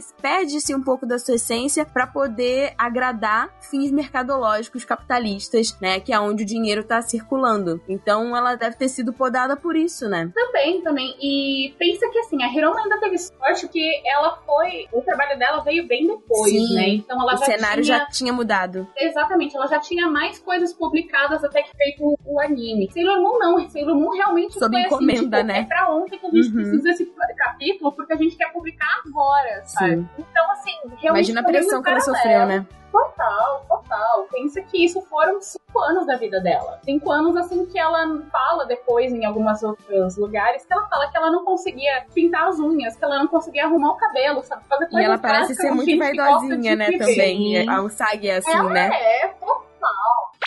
Falando um pouco sobre vaidade, é, eu queria puxar a Mo pra dar o parecer dela, porque assim, eu e a, e a Letícia, nós somos meio suspeitas pra falar de Sailor Moon, porque realmente a gente gosta muito. Mas eu sei que a Mo teve uma experiência diferente consumindo Sailor Moon. Eu queria que você comentasse sobre isso. Sim, é, então, eu por muito tempo resisti a, a Sailor Moon, porque eu tive um pequeno trauma na infância, que eu já tinha assistido outros animes. O primeiro anime que eu tinha assistido era Guerreiras Mágicas de Rare. Maravilhosas. Eu assisti muito shonen, todos os uh, Yu Yu Hakusho, por exemplo, me marcou muito na, nesse período. E quando eu comecei a assistir Sailor Moon, eu já tinha visto alguns outros animes e já tinha sido influenciada por eles de alguma forma. Então eu já tinha uma outra visão e eu comparei um pouco, né? Mas tudo era muito bonito em Sailor Moon Esteticamente, né? esteticamente. Mas um dos problemas que, que me afetou muito na infância era o fato de chamarem a Usagi de gorda o tempo todo, como se fosse algo ruim. E, Nossa. e isso, assim, me, me afetou mesmo, Então. porque é, eu não entendia. Eu, eu não entendia por que isso era um xingamento. E outra, eu não entendia por que, que eles estavam falando isso dela, sendo que os corpos delas eram desenhados exatamente iguais. Sim, todas eram iguais, é verdade. Então, eu ficava confusa, sabe? Eu, como uma criança, eu ficava completamente confusa, porque é, pra mim não fazia o menor sentido. O pior é que tem mais a respeito disso. É mais profundo o problema desse negócio da gordofobia. Porque quando eles estavam ainda na fase de criação dos conceitos de Sailor Moon, a produção do anime pediu pra ela: ai, então, quem sabe não faz uma das personagens sendo gorda pra ela ser o alívio cômico? Nossa. E ela falou assim: não. Eu não vou fazer isso. Tem muita gente que reclama, ah, que Sailor Moon, todas elas são muito magrelas e tudo mais. Mas ela fez todo mundo com esse padrão de todo mundo magrinha pra proteger as personagens. Porque a produção do anime queria pegar uma delas pra botar ela como feia e gorda pra ser o alívio cômico. E ela não deixou. Ela bateu perna, ela brigou ah, por isso e disse assim: não. Vocês não vão esculachar nenhuma das minhas personagens. O que, que eles fizeram? Eles colocaram a Sailor Moon de bode expiatório. E isso é um grande problema que eu também tenho com a Sailor Moon. A Naoko, ela realmente tentou de tudo pra proteger a obra dela, pra isso não acontecer, mas infelizmente eles pegaram a Usagi como bode expiatório. Afinal de contas, ela já era burrinha mesmo, né? Qual é o problema dela ser chamada de gorda também? É, eles já acabaram descontando na própria protagonista, né? Isso. Hoje em dia eu vejo que se aproveita melhor isso, porque porque ela gosta de comer e mostram isso, tipo, ela não se importando. Comendo sem culpa, né? Eu acho isso bom, eu acho isso ótimo. Uhum. Mas na época me deixou realmente muito mal e eu tive problemas a vida toda com transtorno alimentar. Então, é, me deixou bem bolada. E o fato delas, das coisas de transformação todas serem maquiagem, eu também ficava. Porque eu não, eu não me ligava muito nisso quando eu era criança. Só bem depois, e eu- eu- nem hoje eu me ligo tanto, só pra cosplay mesmo. Mas na época eu não me identificava tanto com Sailor Moon por levar muito a esse estereótipo de feminilidade até chegar a Haruka. Aí Uhum. mudou tudo, mudou a minha Hum. vida, mudou a minha vida. Ela realmente é uma personagem que, assim, representa mesmo. E pra muita gente eu sei que não representou só outro jeito de ser mulher, mas é, para muitas pessoas eu sei que, que, que eram trans ou que estavam se descobrindo no, no período, a Haruka se tornou um exemplo também, sabe? Um- sim, uma referência, né? Sim, de alguém que não, Exatamente. não, não precisa estar no padrão. Ela é ótima do jeito que ela é. Pra quem tá perdido e não sabe, a Haruka é a Sailor Uranus, que é a de cabelo curto loura. Sim. Que inclusive, né, tem um chipzinho ali com o Saga. Não é, gente? Falsag, e, mas ela tem a a waifu dela, que suprema. é o real. Sim, a waifu né? canon. A suprema que é a Sailor Neptune. prima dela. Pra quem não sabe o negócio da prima, é que nos Estados Unidos a dublagem censurou esse romance entre elas, dizendo que elas eram Sim. primas. Ai. É, elas são próximas desse jeito porque elas são primas. Claro que sim. Uh, eu gosto tanto das suas mãos e das suas mãos. Uh, você está pesada, andou comendo. Ah, você não disse isso ontem à É, noite. Nossa, os melhores, os melhores diálogos. Não, gente, isso são falas oficiais, oficiais do Sim. anime, sabe? Então não tem como elas serem. Nossa, só mas é excelente isso. É, eu acho que assim, o terceiro arco de Sailor Moon realmente foi um ponto de virada, assim, na série como um todo, tanto no anime quanto no, no mangá. Eu acho que ali ela realmente conseguiu conquistar todos os picos de audiência e de venda são relacionados a essa parte da história, Sim. né? Eu queria aproveitar pra gente começar falando das influências da Naoko. Assim, a gente já sabe, né, dessa influência da questão da patinação artística, que inspirou, né, o, o Cherry Project. E ela se inspirou numa, numa patinadora, que era a Midori Ito, que era a patinadora favorita, pra poder criar a personagem, né, a protagonista. E também a gente tava falando sobre essa questão das personagens de Sailor Moon serem, tipo, muito magras e tal. É claro que, assim, a Letícia já tinha falado sobre essa questão de tentar proteger de alguma forma pra que a produção não se respaldasse numa característica física pra criar um alívio cômico, mas também tem essa questão de que a Naoko sempre foi muito ligada com moda, né? É verdade. Então, assim, é, dá pra ver, e a gente vai colocar, né, um, um link aqui, vocês podem acompanhar num post que ele mostra comparando imagens das ilustrações da Naoko de Sailor Moon com looks de passarela de designers famosos, né? Então, Christian Lacroix, é, Chanel, é, Dior. Então, tem vários looks que elas usam que, que são realmente da passarela.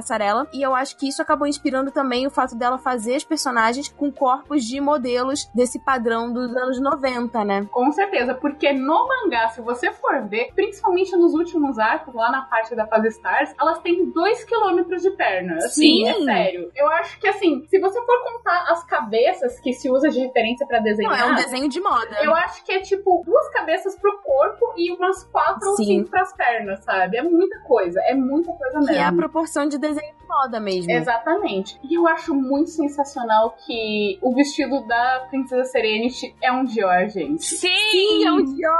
Um Dior que é inspirado numa coluna grega. Ah, nossa, é sensacional. maravilhoso. É incrível mesmo. Não, e eu demorei muito tempo pra, tipo, perceber que, assim, ela não tinha tirado isso da cabeça dela, sabe? Que tinha tido uma inspiração. E eu não sei, eu me sinto feliz de saber que esse vestido existe no mundo, sabe? Uhum. Não sei, eu sei que é bobo, mas eu acho bonitinho. É, mas assim, não é só isso que influenciou a Naoko, sabe? A Naoko ela era muito ligada na cultura pop japonesa. Uhum. A própria visual da Sailor Mercury e da Sailor Mars não foi ela que tirou da cabeça. Ela desenhou duas idols pop que É ela verdade. gostava na época e colocou na história dela. Sim. É aquela coisa assim, eu sou a dona da minha história, eu queria ser amiga dessas idols aqui, então eu vou botar ela na minha história Ela que não tem fofa. amiga É o agora, fanservice pronto. pra ela mesma, né? Eu sei que a Ami foi aquela é, Noriko Sakai, né? Que ela fez a estreia, ela tinha 15 Isso. anos na época e fez uma estreia numa revista e depois um programa dessa revista na TV. E nossa, você olhando o rostinho dela, realmente é muito a Ami. Uhum. E a Mars é inspirada na Arisa Mizuki e depois ela chegou a cantar um dos encerramentos de Que Sailor. Moon, que eu não me lembro qual é, ah, mas tipo, foi totalmente full circle, sabe? Ah, é o encerramento da fase Super S, eu acho. Posso estar errada, mas eu acho que é. Vou deixar aqui os links É, vamos também, deixar ó. muitos links. é, Nossa, esse podcast é demais. Incrível. E também essa questão de, né, a gente tá falando de moda, então assim, de história da arte. No mesmo link que fala sobre os looks que elas usam, também tem essa questão de comparação de algumas ilustrações com obras famosas da história da arte, né? Principalmente a período tipo do Alphonse Mucha, que é considerado o Art Nouveau, né? Então tem muito a ver com o trabalho dela. E aí tem uma comparação e é muito legal você ver, tipo, realmente a, a referência e a peça original e você identificar, né? Que eles têm coisas em comum. A gente vai botar o link aqui pra vocês darem uma olhadinha também. Eu vejo isso como. Eu acho que esse jeito dela de, de expressar é o cerne do fanart. Eu acho que Uhum. a Naoko, Uhum. ela fazia fanart da própria obra dela e fazia fanart Sim. de milhões de obras que ela gostava, com as próprias personagens. Então eu acho que essa, essa cultura do fanart, com certeza, surge justamente por essa admiração, né, que nós, como fãs, temos de algo. Então ela fez isso na obra dela e hoje em dia milhares de pessoas fazem isso com o Sailor Moon, com seus próprios estilos, né? Sim. Ela inspirou as pessoas a fazerem coisas, né, do jeitinho que ela fazia também. Com certeza. E é um ótimo jeito de você aprender a desenhar. Você usa Sim. diferente uma obra que Sim. você acha linda e você faz no seu estilo. Sim. E aí, pra gente puxar, né, uma das últimas, mas não menos importante influência é a questão do teatro Takarazuka, que eu vou pedir pra Mo e pra Letícia contarem um pouquinho sobre, que tem tudo a ver depois com as maravilhosas peças musicais de Sailor Moon, que Sim. são uma coisa completamente à parte, é uma, um show de arte, assim, e dedicação e amor. Sim, e o Takarazuka a gente já falou várias vezes dele aqui no Otaminas, porque realmente é uma manifestação é, realmente feminista no Japão, porque o teatro e as artes foram dominados por muito tempo por homens, né? No sentido que é, as Uhum. mulheres eram proibidas de exercer papéis e de fazer parte, né? Inclusive, é, existiram artes que foram extintas, artes femininas que foram extintas e copiadas por homens nessa história do teatro japonês. E o Takarazuka, ele vem pra realmente como forma de resistência. E tem vários, na verdade, tem algumas escolas, né, diferentes de, de ensino. Tem os papéis femininos, os papéis masculinos. E o Takarazuka, ele procura trazer a visão feminina de fato do que é o romance para a mulher, do que é a, narrativa, do que é a interpretação através da visão feminina. Então, os papéis masculinos, eles todos têm o próprio, os próprios personagens masculinos de, de Sailor Moon, dá pra ver claramente a relação e a, a inspiração no Takarazuka, porque Eles têm uma é, estética muito parecida mesmo. Sim, tem uma é- estética a- mais delicada, né? Mais próxima do que é, o romance pra mulher. Exato. Porque a mulher não quer um cara que chega e é grosseiro e masculino. Ela quer um cara que entenda ela, que seja delicado, que seja é, É a idealização sensível. suprema do homem romântico. Exatamente. Idealizado, né? Exatamente. Como no Japão eles fazem, né? Com as mulheres, sexualizam e estereotipam as Sim. mulheres pela visão masculina, tem essa visão feminina do que um homem. E isso funciona muito, porque no Japão os caras realmente acabam seguindo esse estereótipo pra agradar as Os mulheres. bichonens, que a gente sempre fala, né? É. E na época que ela começou a escrever o terceiro arco da história, né? Ela, como uma grande fã de Takarazuka, ela se inspirou descaradamente numa das top stars pra fazer a Haruka, né? E pra Uhum. fazer a Michiro também, que era a atriz feminina que fazia parzinho com essa top star. É assim, descarado, é igual. É muito aquela história do eu queria ser amiga dessas pessoas, então É, eu vou Exatamente. E tanto que, na verdade, inicialmente, a Haruka e a Michiro, elas iriam ser atrizes de Takarazuka. Elas iam estudar em Takarazuka, sabe? Massa. Não Uhum. era só assim, ah, inspiradas. Não, elas realmente iam estar lá dentro. Mas aí ela tem que reformular algumas coisas da Eu história. acabei de perceber que a gente precisa de um. A gente precisa muito de um. eu- eh, provavelmente deve existir. E se vocês souberem, por favor, me mandem. Mas eu fiquei com muita vontade de ler um mangá focado nisso. Só focado em Takarazuka. Em que as personagens fossem estudantes e atrizes e etc. Tem muito de eu sei que é inspirado em Takarazuka. Rosa de Versalhes mesmo, tipo. É... Utena. O Tena, na verdade, tem uma coisa é, interessante sobre o Tena. Eu não sei se é real, eu não sei nem se foi a Letícia que me contou isso. Que era pra ser. É, foi você que me contou, acho. Que era pra ser um meio que um spin-off da Haruka e da Michio, né? Isso. É, Nossa, conta conta pra assim? gente como é que é a história da Utena. Eu lembro disso e eu fico de cara. Sailor Moon é. Depois de Sailor Moon R, toda temporada tem filme de Sailor Moon R. Quando foram fazer os filmes de Sailor Moon S, já tava ah, no começo do anime o diretor Kunikuhara. E ele teve uma ideia muito doida. É assim, é uma ideia muito doida. Que a Haruka e a Michiru iam ser as principais. Ia ter um castelo invertido no céu. E a Sailor Netuno ia ser a princesa presa nesse castelo invertido no céu. E pra salvar a Netuno, a Uranus ia ter que cavalgar num Pegasus negro. Nossa. Era assim, era uma viagem muito doida mesmo. Só que aí, quando eles foram falar disso pra Naoka, ela ficou assim: não, mas os personagens não são isso. Não tem nada a ver com o que elas são na história. Mudaria muita coisa. Realmente seria, tipo, quase um spin-off. Não teria a ver com a história principal. E ela bateu o pé de que ela não gostou daquela história. Existe um boato de que a partir dali o Kunihiko Kuhara teria ficado meio sentido de não ter podido executar essa história. E aí acabou que o filme de Sailor Moon S é baseado numa história curta que ela publicou, que tem um temporal inteiro, que é sobre a Luna humana, né? Que a Luna se transforma em ser humano e tem a ver com a Sim. princesa Kaguya. É linda a história, o filme é muito bonito, mas pensa que assim, tem fundamento de que o Mikuhara ficou meio sentido, porque ele ficou só até o final do ano seguinte, sabe? Porque ele já tinha um contrato fechado até a, a- a quarta temporada de Sailor Moon. E a quarta temporada de Sailor Moon foi feita meio nas coxas, né? Não teve Uhum. todo aquele primor das outras temporadas. Então Sim. fica a dúvida, ninguém nunca, acho que ninguém nunca vai saber. Eu acho que ele não guarda tanto ressentimento assim, porque recentemente, acho que há uns dois anos atrás, eles relançaram o filme Sailor Moon R no Japão e ele foi numa sessão pra fazer, falar sobre o filme e tudo mais. E disse que foi Ai, muito que legal. Então, assim, acho que talvez ele não guarde mais tanto ressentimento. Mas foi dali que ele realmente pegou, a, a- não deixar ele executar a ideia de que ele queria no filme de Sailor Moon, ele pegou e foi fazer o anime dele. É assim que surgiu o Tena na vida. Ele era fã e queria service. É. E ele fez pra todo mundo. Exatamente, De uma forma muito boa. Então, tudo bem. E aquilo, o Tena ficou forte, né? Eu acho que justamente porque a Sailor Moon abriu as portas, né? Pra essa Uhum. temática, pra essa abordagem. É, construiu meio que um terreno de fãs também e de possibilidades que abriu portas pra outras obras também virem e falarem sobre formas de expressar sua feminilidade, né? Sim. Sobre formas de, de expressar sua própria força. Com Exatamente. certeza. E se você for parar pra pensar, o Tena e a Ant, elas são praticamente Haruka e Michiro, né? São muito Sim. parecidas. É, são parecidas, mas eu vejo que eles criaram elas independentes, assim. Eu acho que tem mesmo Com a- certeza. Semelhanças, mas eles conseguiram criar personagens fortes que não ficaram dependentes demais da Haruka da Michiro, né?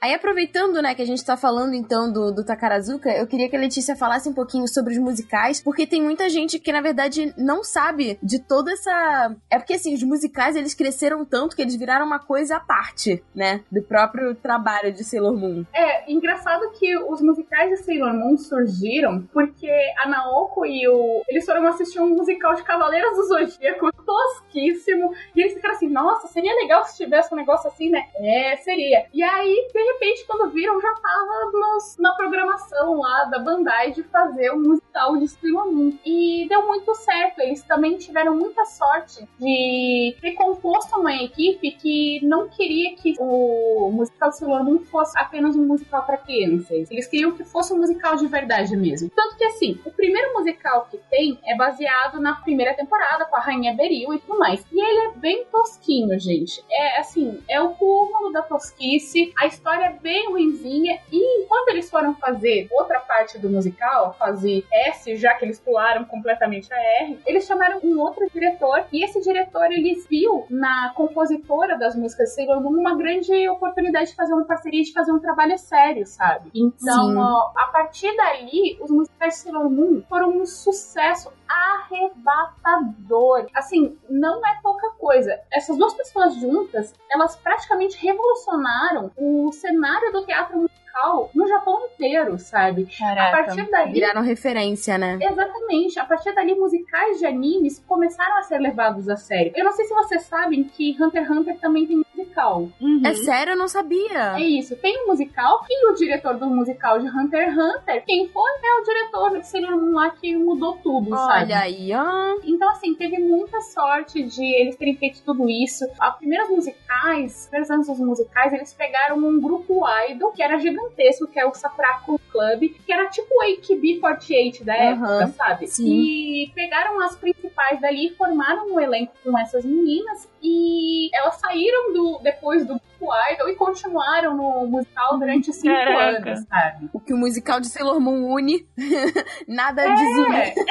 Pensa que assim, o musical do Sailor Moon, ele continuou muito depois que o anime já tinha acabado. O anime acabou em Sim. final de 96, é, início de 97, e eles continuaram. E depois eles foram fazendo novas histórias. Mudou o elenco, mudaram os diretores, mudaram a produção, mas ficou em cartaz com duas peças por ano, uma no verão e uma no inverno, e especiais na primavera e no outono, até 2005 Nossa. os musicais só pararam. ah, isso é uma coisa que é uma especulação, não, não se sabe ao certo, mas eles só pararam de existir naquela época porque começou o advento da internet e as pessoas deixaram de comprar DVD e começavam a colocar na internet. Então as pessoas começaram a piratear e baixou a venda de DVD, Caramba! não tinha mais essa fonte de renda e a Bandai resolveu colocar o musical em hiatus. Eles nunca anunciaram um fim real. Mas então terminou a era Bandai dos musicais. Foi até 2005, gente. É muito tempo, muito tempo. Não, e assim, a gente deve muito porque eles ajudam a fazer com que a série continue tendo notoriedade e apresentando pra novas pessoas e tudo mais. Sim. relevante, sabe? E Sim. quando teve o aniversário de 20 anos de Sailor Moon, em 2012, eles anunciaram o retorno do Kais, que voltaram em 2013. Eles ficaram durante cinco anos em cartaz com o mesmo time de produção. E quem eles chamaram pra produzir? Aquele mesmo diretor que fez o sucesso dos musicais de Sailor Moon. É o, o cara com, com a varinha mágica ali, né? Eu tive o prazer de encontrar o Hiramitsu Takuya, que é esse grande diretor do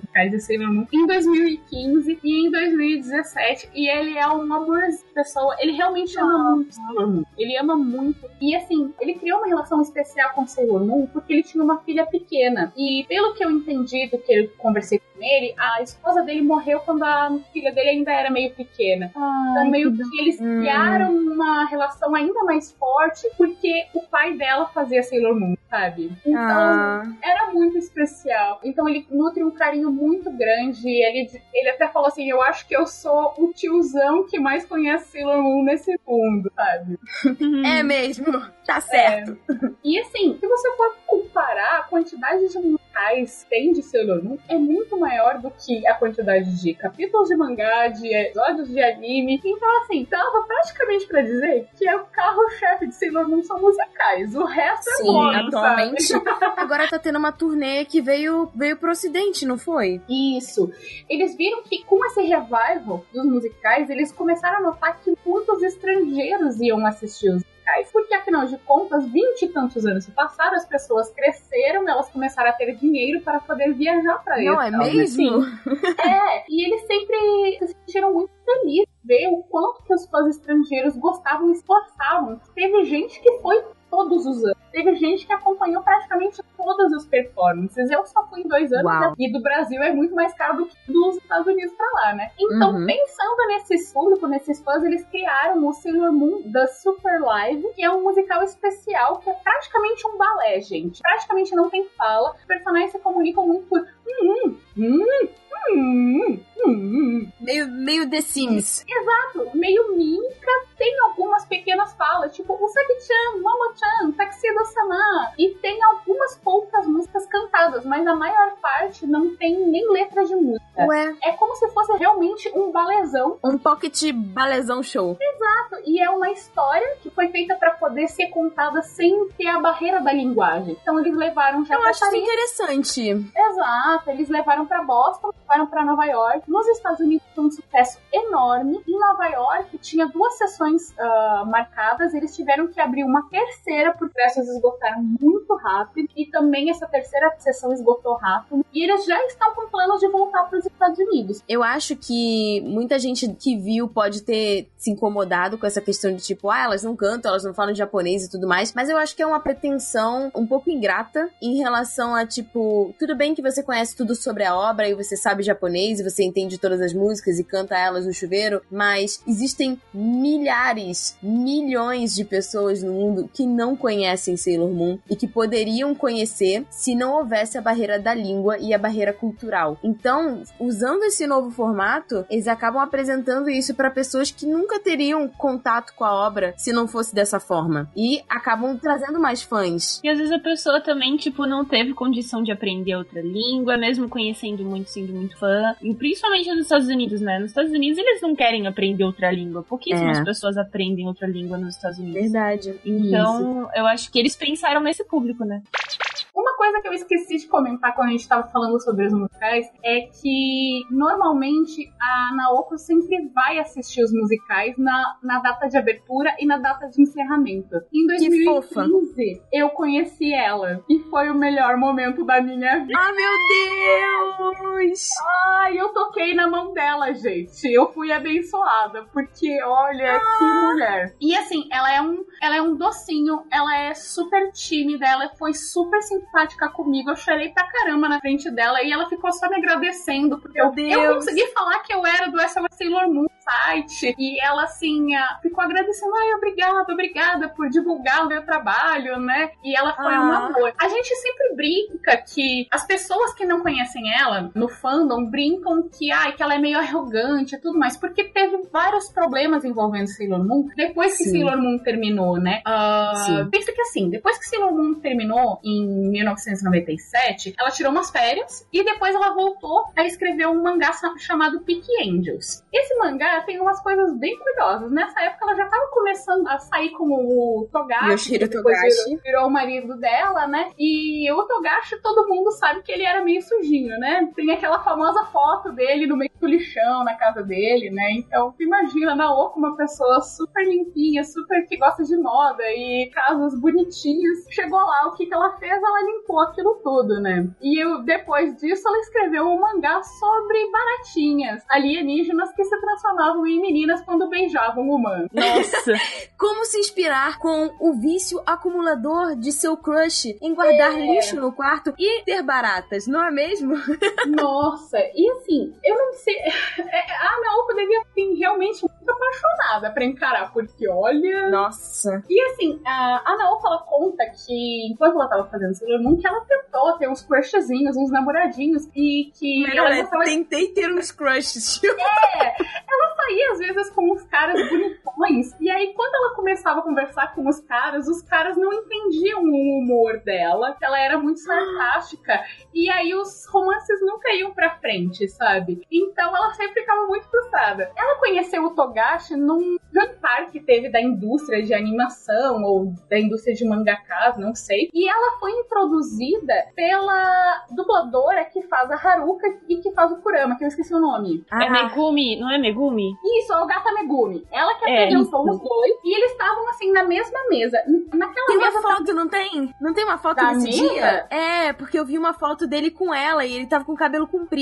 Nossa, se você tiver essa foto, me passa, porque eu não tenho, eu nunca vi isso. Ó, eu vou tentar Gente, achar pra te mostrar. passa, por favor. Porque assim, o que eu sei dessa história que conta é que. Então, ela tava nesse jantar, né, da indústria, ela tava do lado do criador do Kenshin, do lado da criadora do Fullmetal Alchemist, e também tava na mesa o Togashi. Olha só, gente, mas era o, o All Stars da, do- dos mangá. Então, nesse. Eles estavam nessa mesa, todo mundo trocando os cartõezinhos. E até que ela virou assim pra ele, aí você tem um cartão pra me dar? E ele, não, como assim você não tem um cartão pra me dar? Você não é um profissional? não tenho, eu não me ligo pra essas coisas. E aí ela ficou assim, cara, esse boy aí é muito esquisito. Gostei. Gostei. E aí, o que, que aconteceu depois? Ela chegou pro Osabu, pro editor dela, e falou assim: ai, consegue o contato daquele autor lá de Do cara que não tem Hakusho?" telefone. E aí ele ficou assim: é sério que você tá interessada nele? Porque, nossa, eu posso te passar contato de outras pessoas. Ele não, sabe? ele não. Nossa, mas o Sabu, que, que sacanagem. Quase, Então, quase que ele não acabou sabia. com a collab. É, mas é que eu acho que ele sabia que ele era meio desleixado e tudo mais. Mas enfim, os dois, ela começou a ir atrás dele com a desculpa de que ela queria aprender mais sobre o universo da publicação de shonens. E que ela queria ser Uhum. assistente dele. Uhum. As desculpas que a gente dá pra ficar com o boy, Não né? é o que a gente não fala pra ficar com o boy. É. E aí elas começaram a ficar amigos. Ela gostou muito do humor sarcástico dele. Os dois tinham um humor muito parecido. Foi ali que eles realmente se conectaram. E quando ela tava fazendo o Angels, já que já tinha essa inspiração do Shihiro Togashi, esse mangá ele já tava sendo cotado pra virar anime. Aí aconteceu um grande problema que sumiu os originais de um dos capítulos de Peak Angels lá da, da. Codente. Aham. Sumiu os originais. Ela ficou, como assim? Ah, você vai ter que refazer. Não, eu não vou refazer isso aí. Eu não, não, não é. Não era responsabilidade, né, dela. Exatamente, não é minha culpa. Aí ela foi falar com o Togashi. Togashi, já perderam algum original? O que, que você fez? Ah, então, já aconteceu de sumir o original meu, mas a culpa foi minha mesmo. Nunca da minha editora. Ai, meu Deus, cara. Ele é muito É. desastrado. E aí, assim, ela realmente ficou puta da vida com a Kodansha. Ela disse que ela não ia mais fazer. Ela rompeu o contrato deles. Eles também Tá estavam certa, a indignação. estavam prometendo pra ela que iam sair uns artbooks e não tava saindo. E aí ela ficou assim: ah, quer saber? Não mais de vocês. O Togashi colocou ela em contato com o pessoal da Shueisha, onde ela começou a publicar umas tirinhas sobre a vida pessoal dela. Era o Punch, não é? Isso, na- exatamente. É Naoko's Return to Society Punch. E é um soco na sociedade, né? Onde ela realmente começava a contar historinhas dos bastidores. Pensa que assim, ela tava publicando, ela tinha liberdade pra publicar essas tirinhas quando ela quisesse. Isso saía na revista Young You, que é uma revista mais pro público adolescente, já jovem e adulto. Então ela podia falar de vários temas controversos. Tanto que assim, eles casaram em 1999, né? Eles ficaram namorando, eu acho que só um ano, já casaram. Olha aí. E ela conta muitos detalhes da vida dela com o Togashi nesses tirinhos. Dos filhos também, né? É, ela conta, inclusive, de, ah, de um filho que ela perdeu, ela já tava com oito meses de gestação, era o Nossa, segundo que filho merda. deles. Ela conta ali que ela teve esse acidente de trânsito, que bateu a barriga no volante, foi pro hospital. E aí Nossa. teve erros médicos, sabe?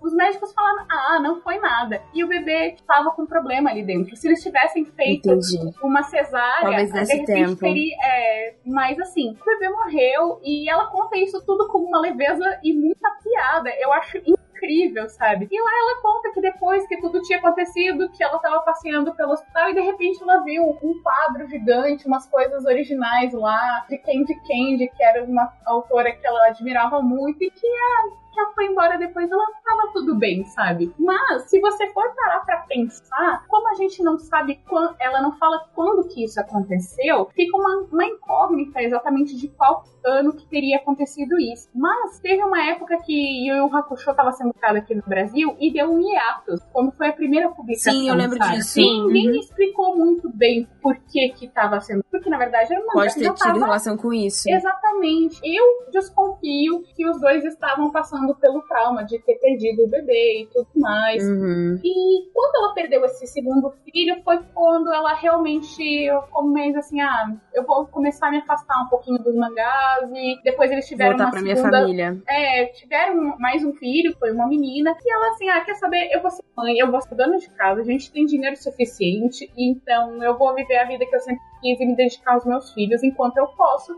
Porque afinal de contas a gente nunca sabe quando vai acontecer acidente, a gente vai perder um deles. É verdade. Então muita gente fica culpando a Naoko de ai, porque ela rompeu com a Toei e não liberou mais o anime pro resto do mundo. E assim, a Toei não foi tão legal com ela assim. A Kodansha também não foi tão legal com ela assim. Ela teve todos esses problemas, a e ela ligou realmente o foda-se. Ah, não, quer saber? Eu vou cuidar da minha vida, e quando estiver pronta, a gente trabalha com Sailor Moon de novo. Que teve a Sim. oportunidade no aniversário de 20 anos. É, que aí veio o Sailor Moon Crystal. Exatamente, exatamente. E eu admiro ela muito porque de ter tido essa posição de, quer saber, vou me dedicar à minha família porque essa é a minha prioridade no momento. Quando ela Sim. rompeu com a Toei e com a Kodansha, ela criou uma, uma- empresa chamada PNP para administrar os direitos de licença de todas as Licenciamento, coisas sim. dela. É, e todas as séries do Togashi também são administradas por ela na empresa dela. Que ele não gosta de cuidar de licenciamento, então ela que administra. A preguicinha, né? É, e é por isso que hoje em dia a gente tem o.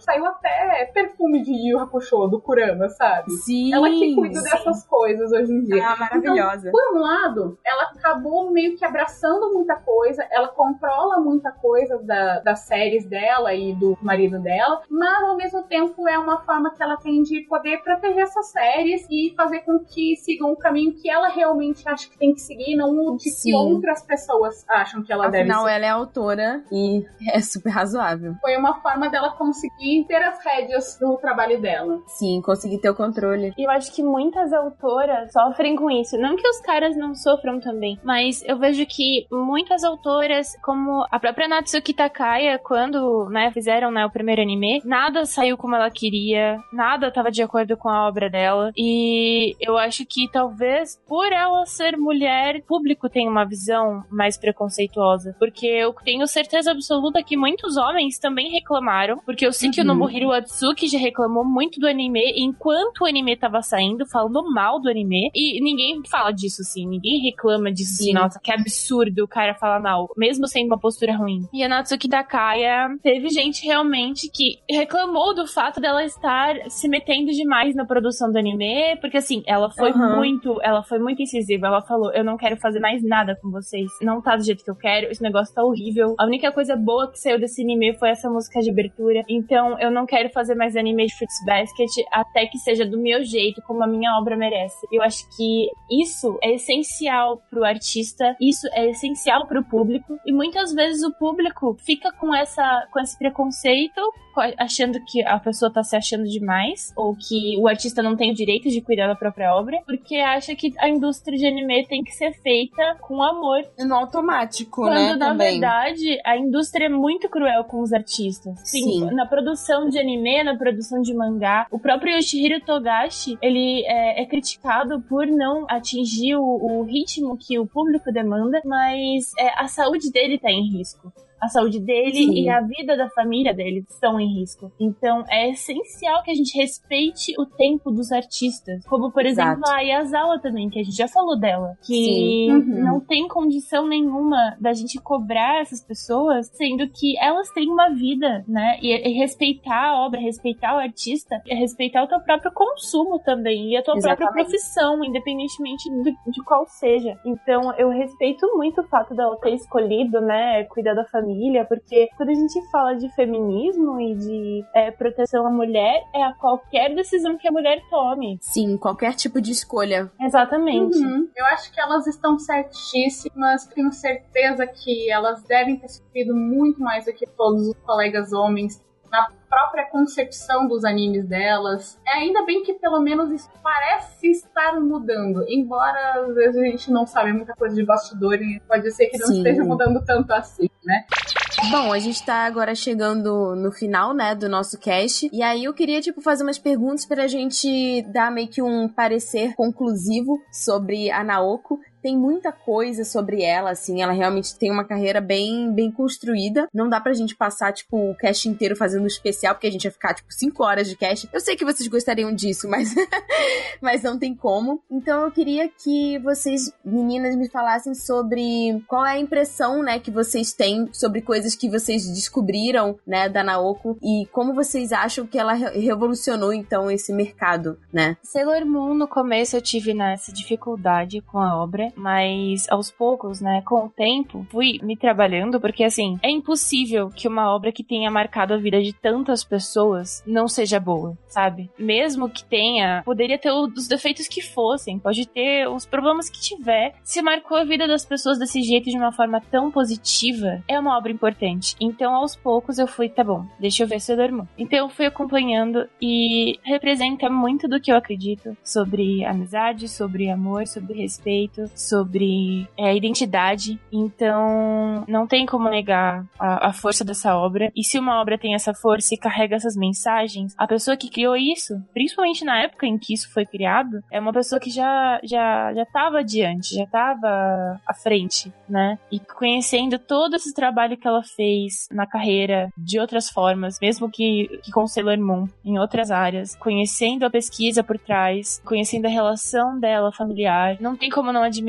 não tem como não se inspirar numa mulher É verdade. tão forte, né? Que se mostrou pro mundo através de uma obra. Sim. É, Eu tenho certeza que a minha vida não teria seguido os caminhos que seguiu se não fosse o trabalho da Naoko, sabe? O trabalho dela impactou muita gente ao redor do mundo todo. E, assim, eu amo Sailor Moon demais, mas eu acho que mais do que meu amor por Sailor Moon, eu acho que eu amo essa mulher ainda mais, sabe? Eu admiro ela de todas as formas. Eu admiro o trabalho dela, eu admiro a força que ela teve, eu admiro a história, as dificuldades que ela passou. Ela não é um ser humano perfeito, ela é um ser humano como nós. Então ela tem seus defeitos, ela errou em certas coisas, mas ela é realmente o modelo máximo assim que eu tenho de mulher na minha vida. Ela é a minha grande Ah, que inspiração. emocionante. E depois de ter já ido pro Japão, visto o musical, conseguido apertar a mão dela, o grande sonho da minha vida agora é encontrá-la mais uma vez e poder tomar um chazinho com bolachas e trocar umas ideias. Uau! ah, eu espero muito que isso aconteça, Sim, amiga, com certeza. E mostrar o documentário também, sabe? Nossa, eu acho que ela seria máximo. Seria demais. Eu entreguei pra ela em 2015 o cartãozinho do site do Sailor Moon, então eu tenho certeza que ela entrou no meu site. Então eu fiquei, só fiquei bem feliz. Ah. Viu? Nosso certo, sabe? Ela deve ter visto com certeza. Mas seria fofo. ótimo poder ter mais relação com ela, sabe? Eu queria muito poder conversar mais com ela, que eu sei que ela tem esse controle e que é por medo de outras pessoas fazerem coisas que ela não quer Sim. com a série dela. Até pelas experiências passadas, né? É, mas eu acho que ela precisa arranjar alguém na vida dela que consiga trabalhar com ela para que ela consiga delegar funções e Que Seja poder confiável, sim. liberar o fluxo, porque Sailor Moon tem um potencial muito grande de ser, tipo, a Mulher Maravilha do Oriente, sabe? Uhum. O poder do impacto dela é muito grande. Pensa que a Brie Larson, que é a Capitã Marvel, é fã de Sailor Moon e é fãzão, Sim, se inspirou pra sabe? fazer o papel. A Lady Gaga foi declarada de Sailor Moon. A Britney Spears, sabe? Tá cheia de mulher Sim. poderosa nesse mundo que se inspira em Sailor Só Moon. comprova a influência positiva, né? Porque é, É. um mulherão que influenciou outros mulherões, assim. E essa história que saiu do coração dela reflete muito, eu acho que quem ela é. Porque se você não tem essas coisas boas no seu coração, você não tem capacidade Como de você vai passar. Uhum, Então, exatamente. Ai, eu amo muito essa mulher. Queria que ser a melhor amiga dela, de verdade. Ela já é sua melhor amiga, né? Ela já Na é. minha imaginação, ela é. Sim, você vai fazer um mangá e você vai botar ela de personagem igual ela fez com as idols dela. Sim. Eu espero que vocês tenham se inspirado pela história da Naoko. Caso vocês tenham alguma informação que vocês queiram compartilhar, por favor, mandem e-mail pra gente. É, mandem e-mail também, caso vocês tenham alguma história emocionante com alguma obra dela ou com Sailor Moon. Eu acho que, assim, eu não posso dar muitas informações, né, porque é uma questão mais sigilosa, mas hoje em dia eu fico muito feliz de poder estar trabalhando diretamente com Sailor Moon aqui no Brasil. E eu acho que pro futuro a gente tem sim é, muitas boas notícias de voltas e de novas coisas sendo produzidas e de novas pessoas conhecendo a obra. Então eu espero poder fazer parte disso de alguma forma e contribuir tanto com fãs, mas também contribuir com a, com a mini fã que, que vive aqui dentro e que às vezes eu tenho que falar assim: cala a boca, cala a boca, você não pode aparecer. seja, seja uma businesswoman. E eu acho que esse trabalho que a Letícia também faz com o canal dela, com o documentário, é fundamental para fazer com que Sailor Moon seja lembrado, né, e vivenciado e revivenciado aqui no Brasil, porque com certeza foi um marco dos animes aqui e abriu portas para muitas outras oportunidades e muitas outras obras aparecerem. Então eu queria agradecer a sua presença aqui. Foi realmente muito importante. Foi um papo maravilhoso. Eu podia ficar aqui para sempre. E eu espero que você volte pra gente Ah, continuar falando sobre Mahou Shoujos e tudo mais. Porque eu sei que você gosta muito. Foi uma, é uma grande honra estar aqui e eu espero que, de repente, despertar a curiosidade de pessoas que não conhecem Sailor Moon pra conhecer, Sim. porque Sailor Moon tem muito mais do que só meninas de sainha lutando. É uma reflexão realmente sobre o que é o ser humano e, sobre crescer e amadurecer. E sobre amar, né? Exatamente. então é isso, gente. Espero que vocês tenham gostado e fiquem aí com a melhor música, a mais emocionante. Vamos cantar o lá.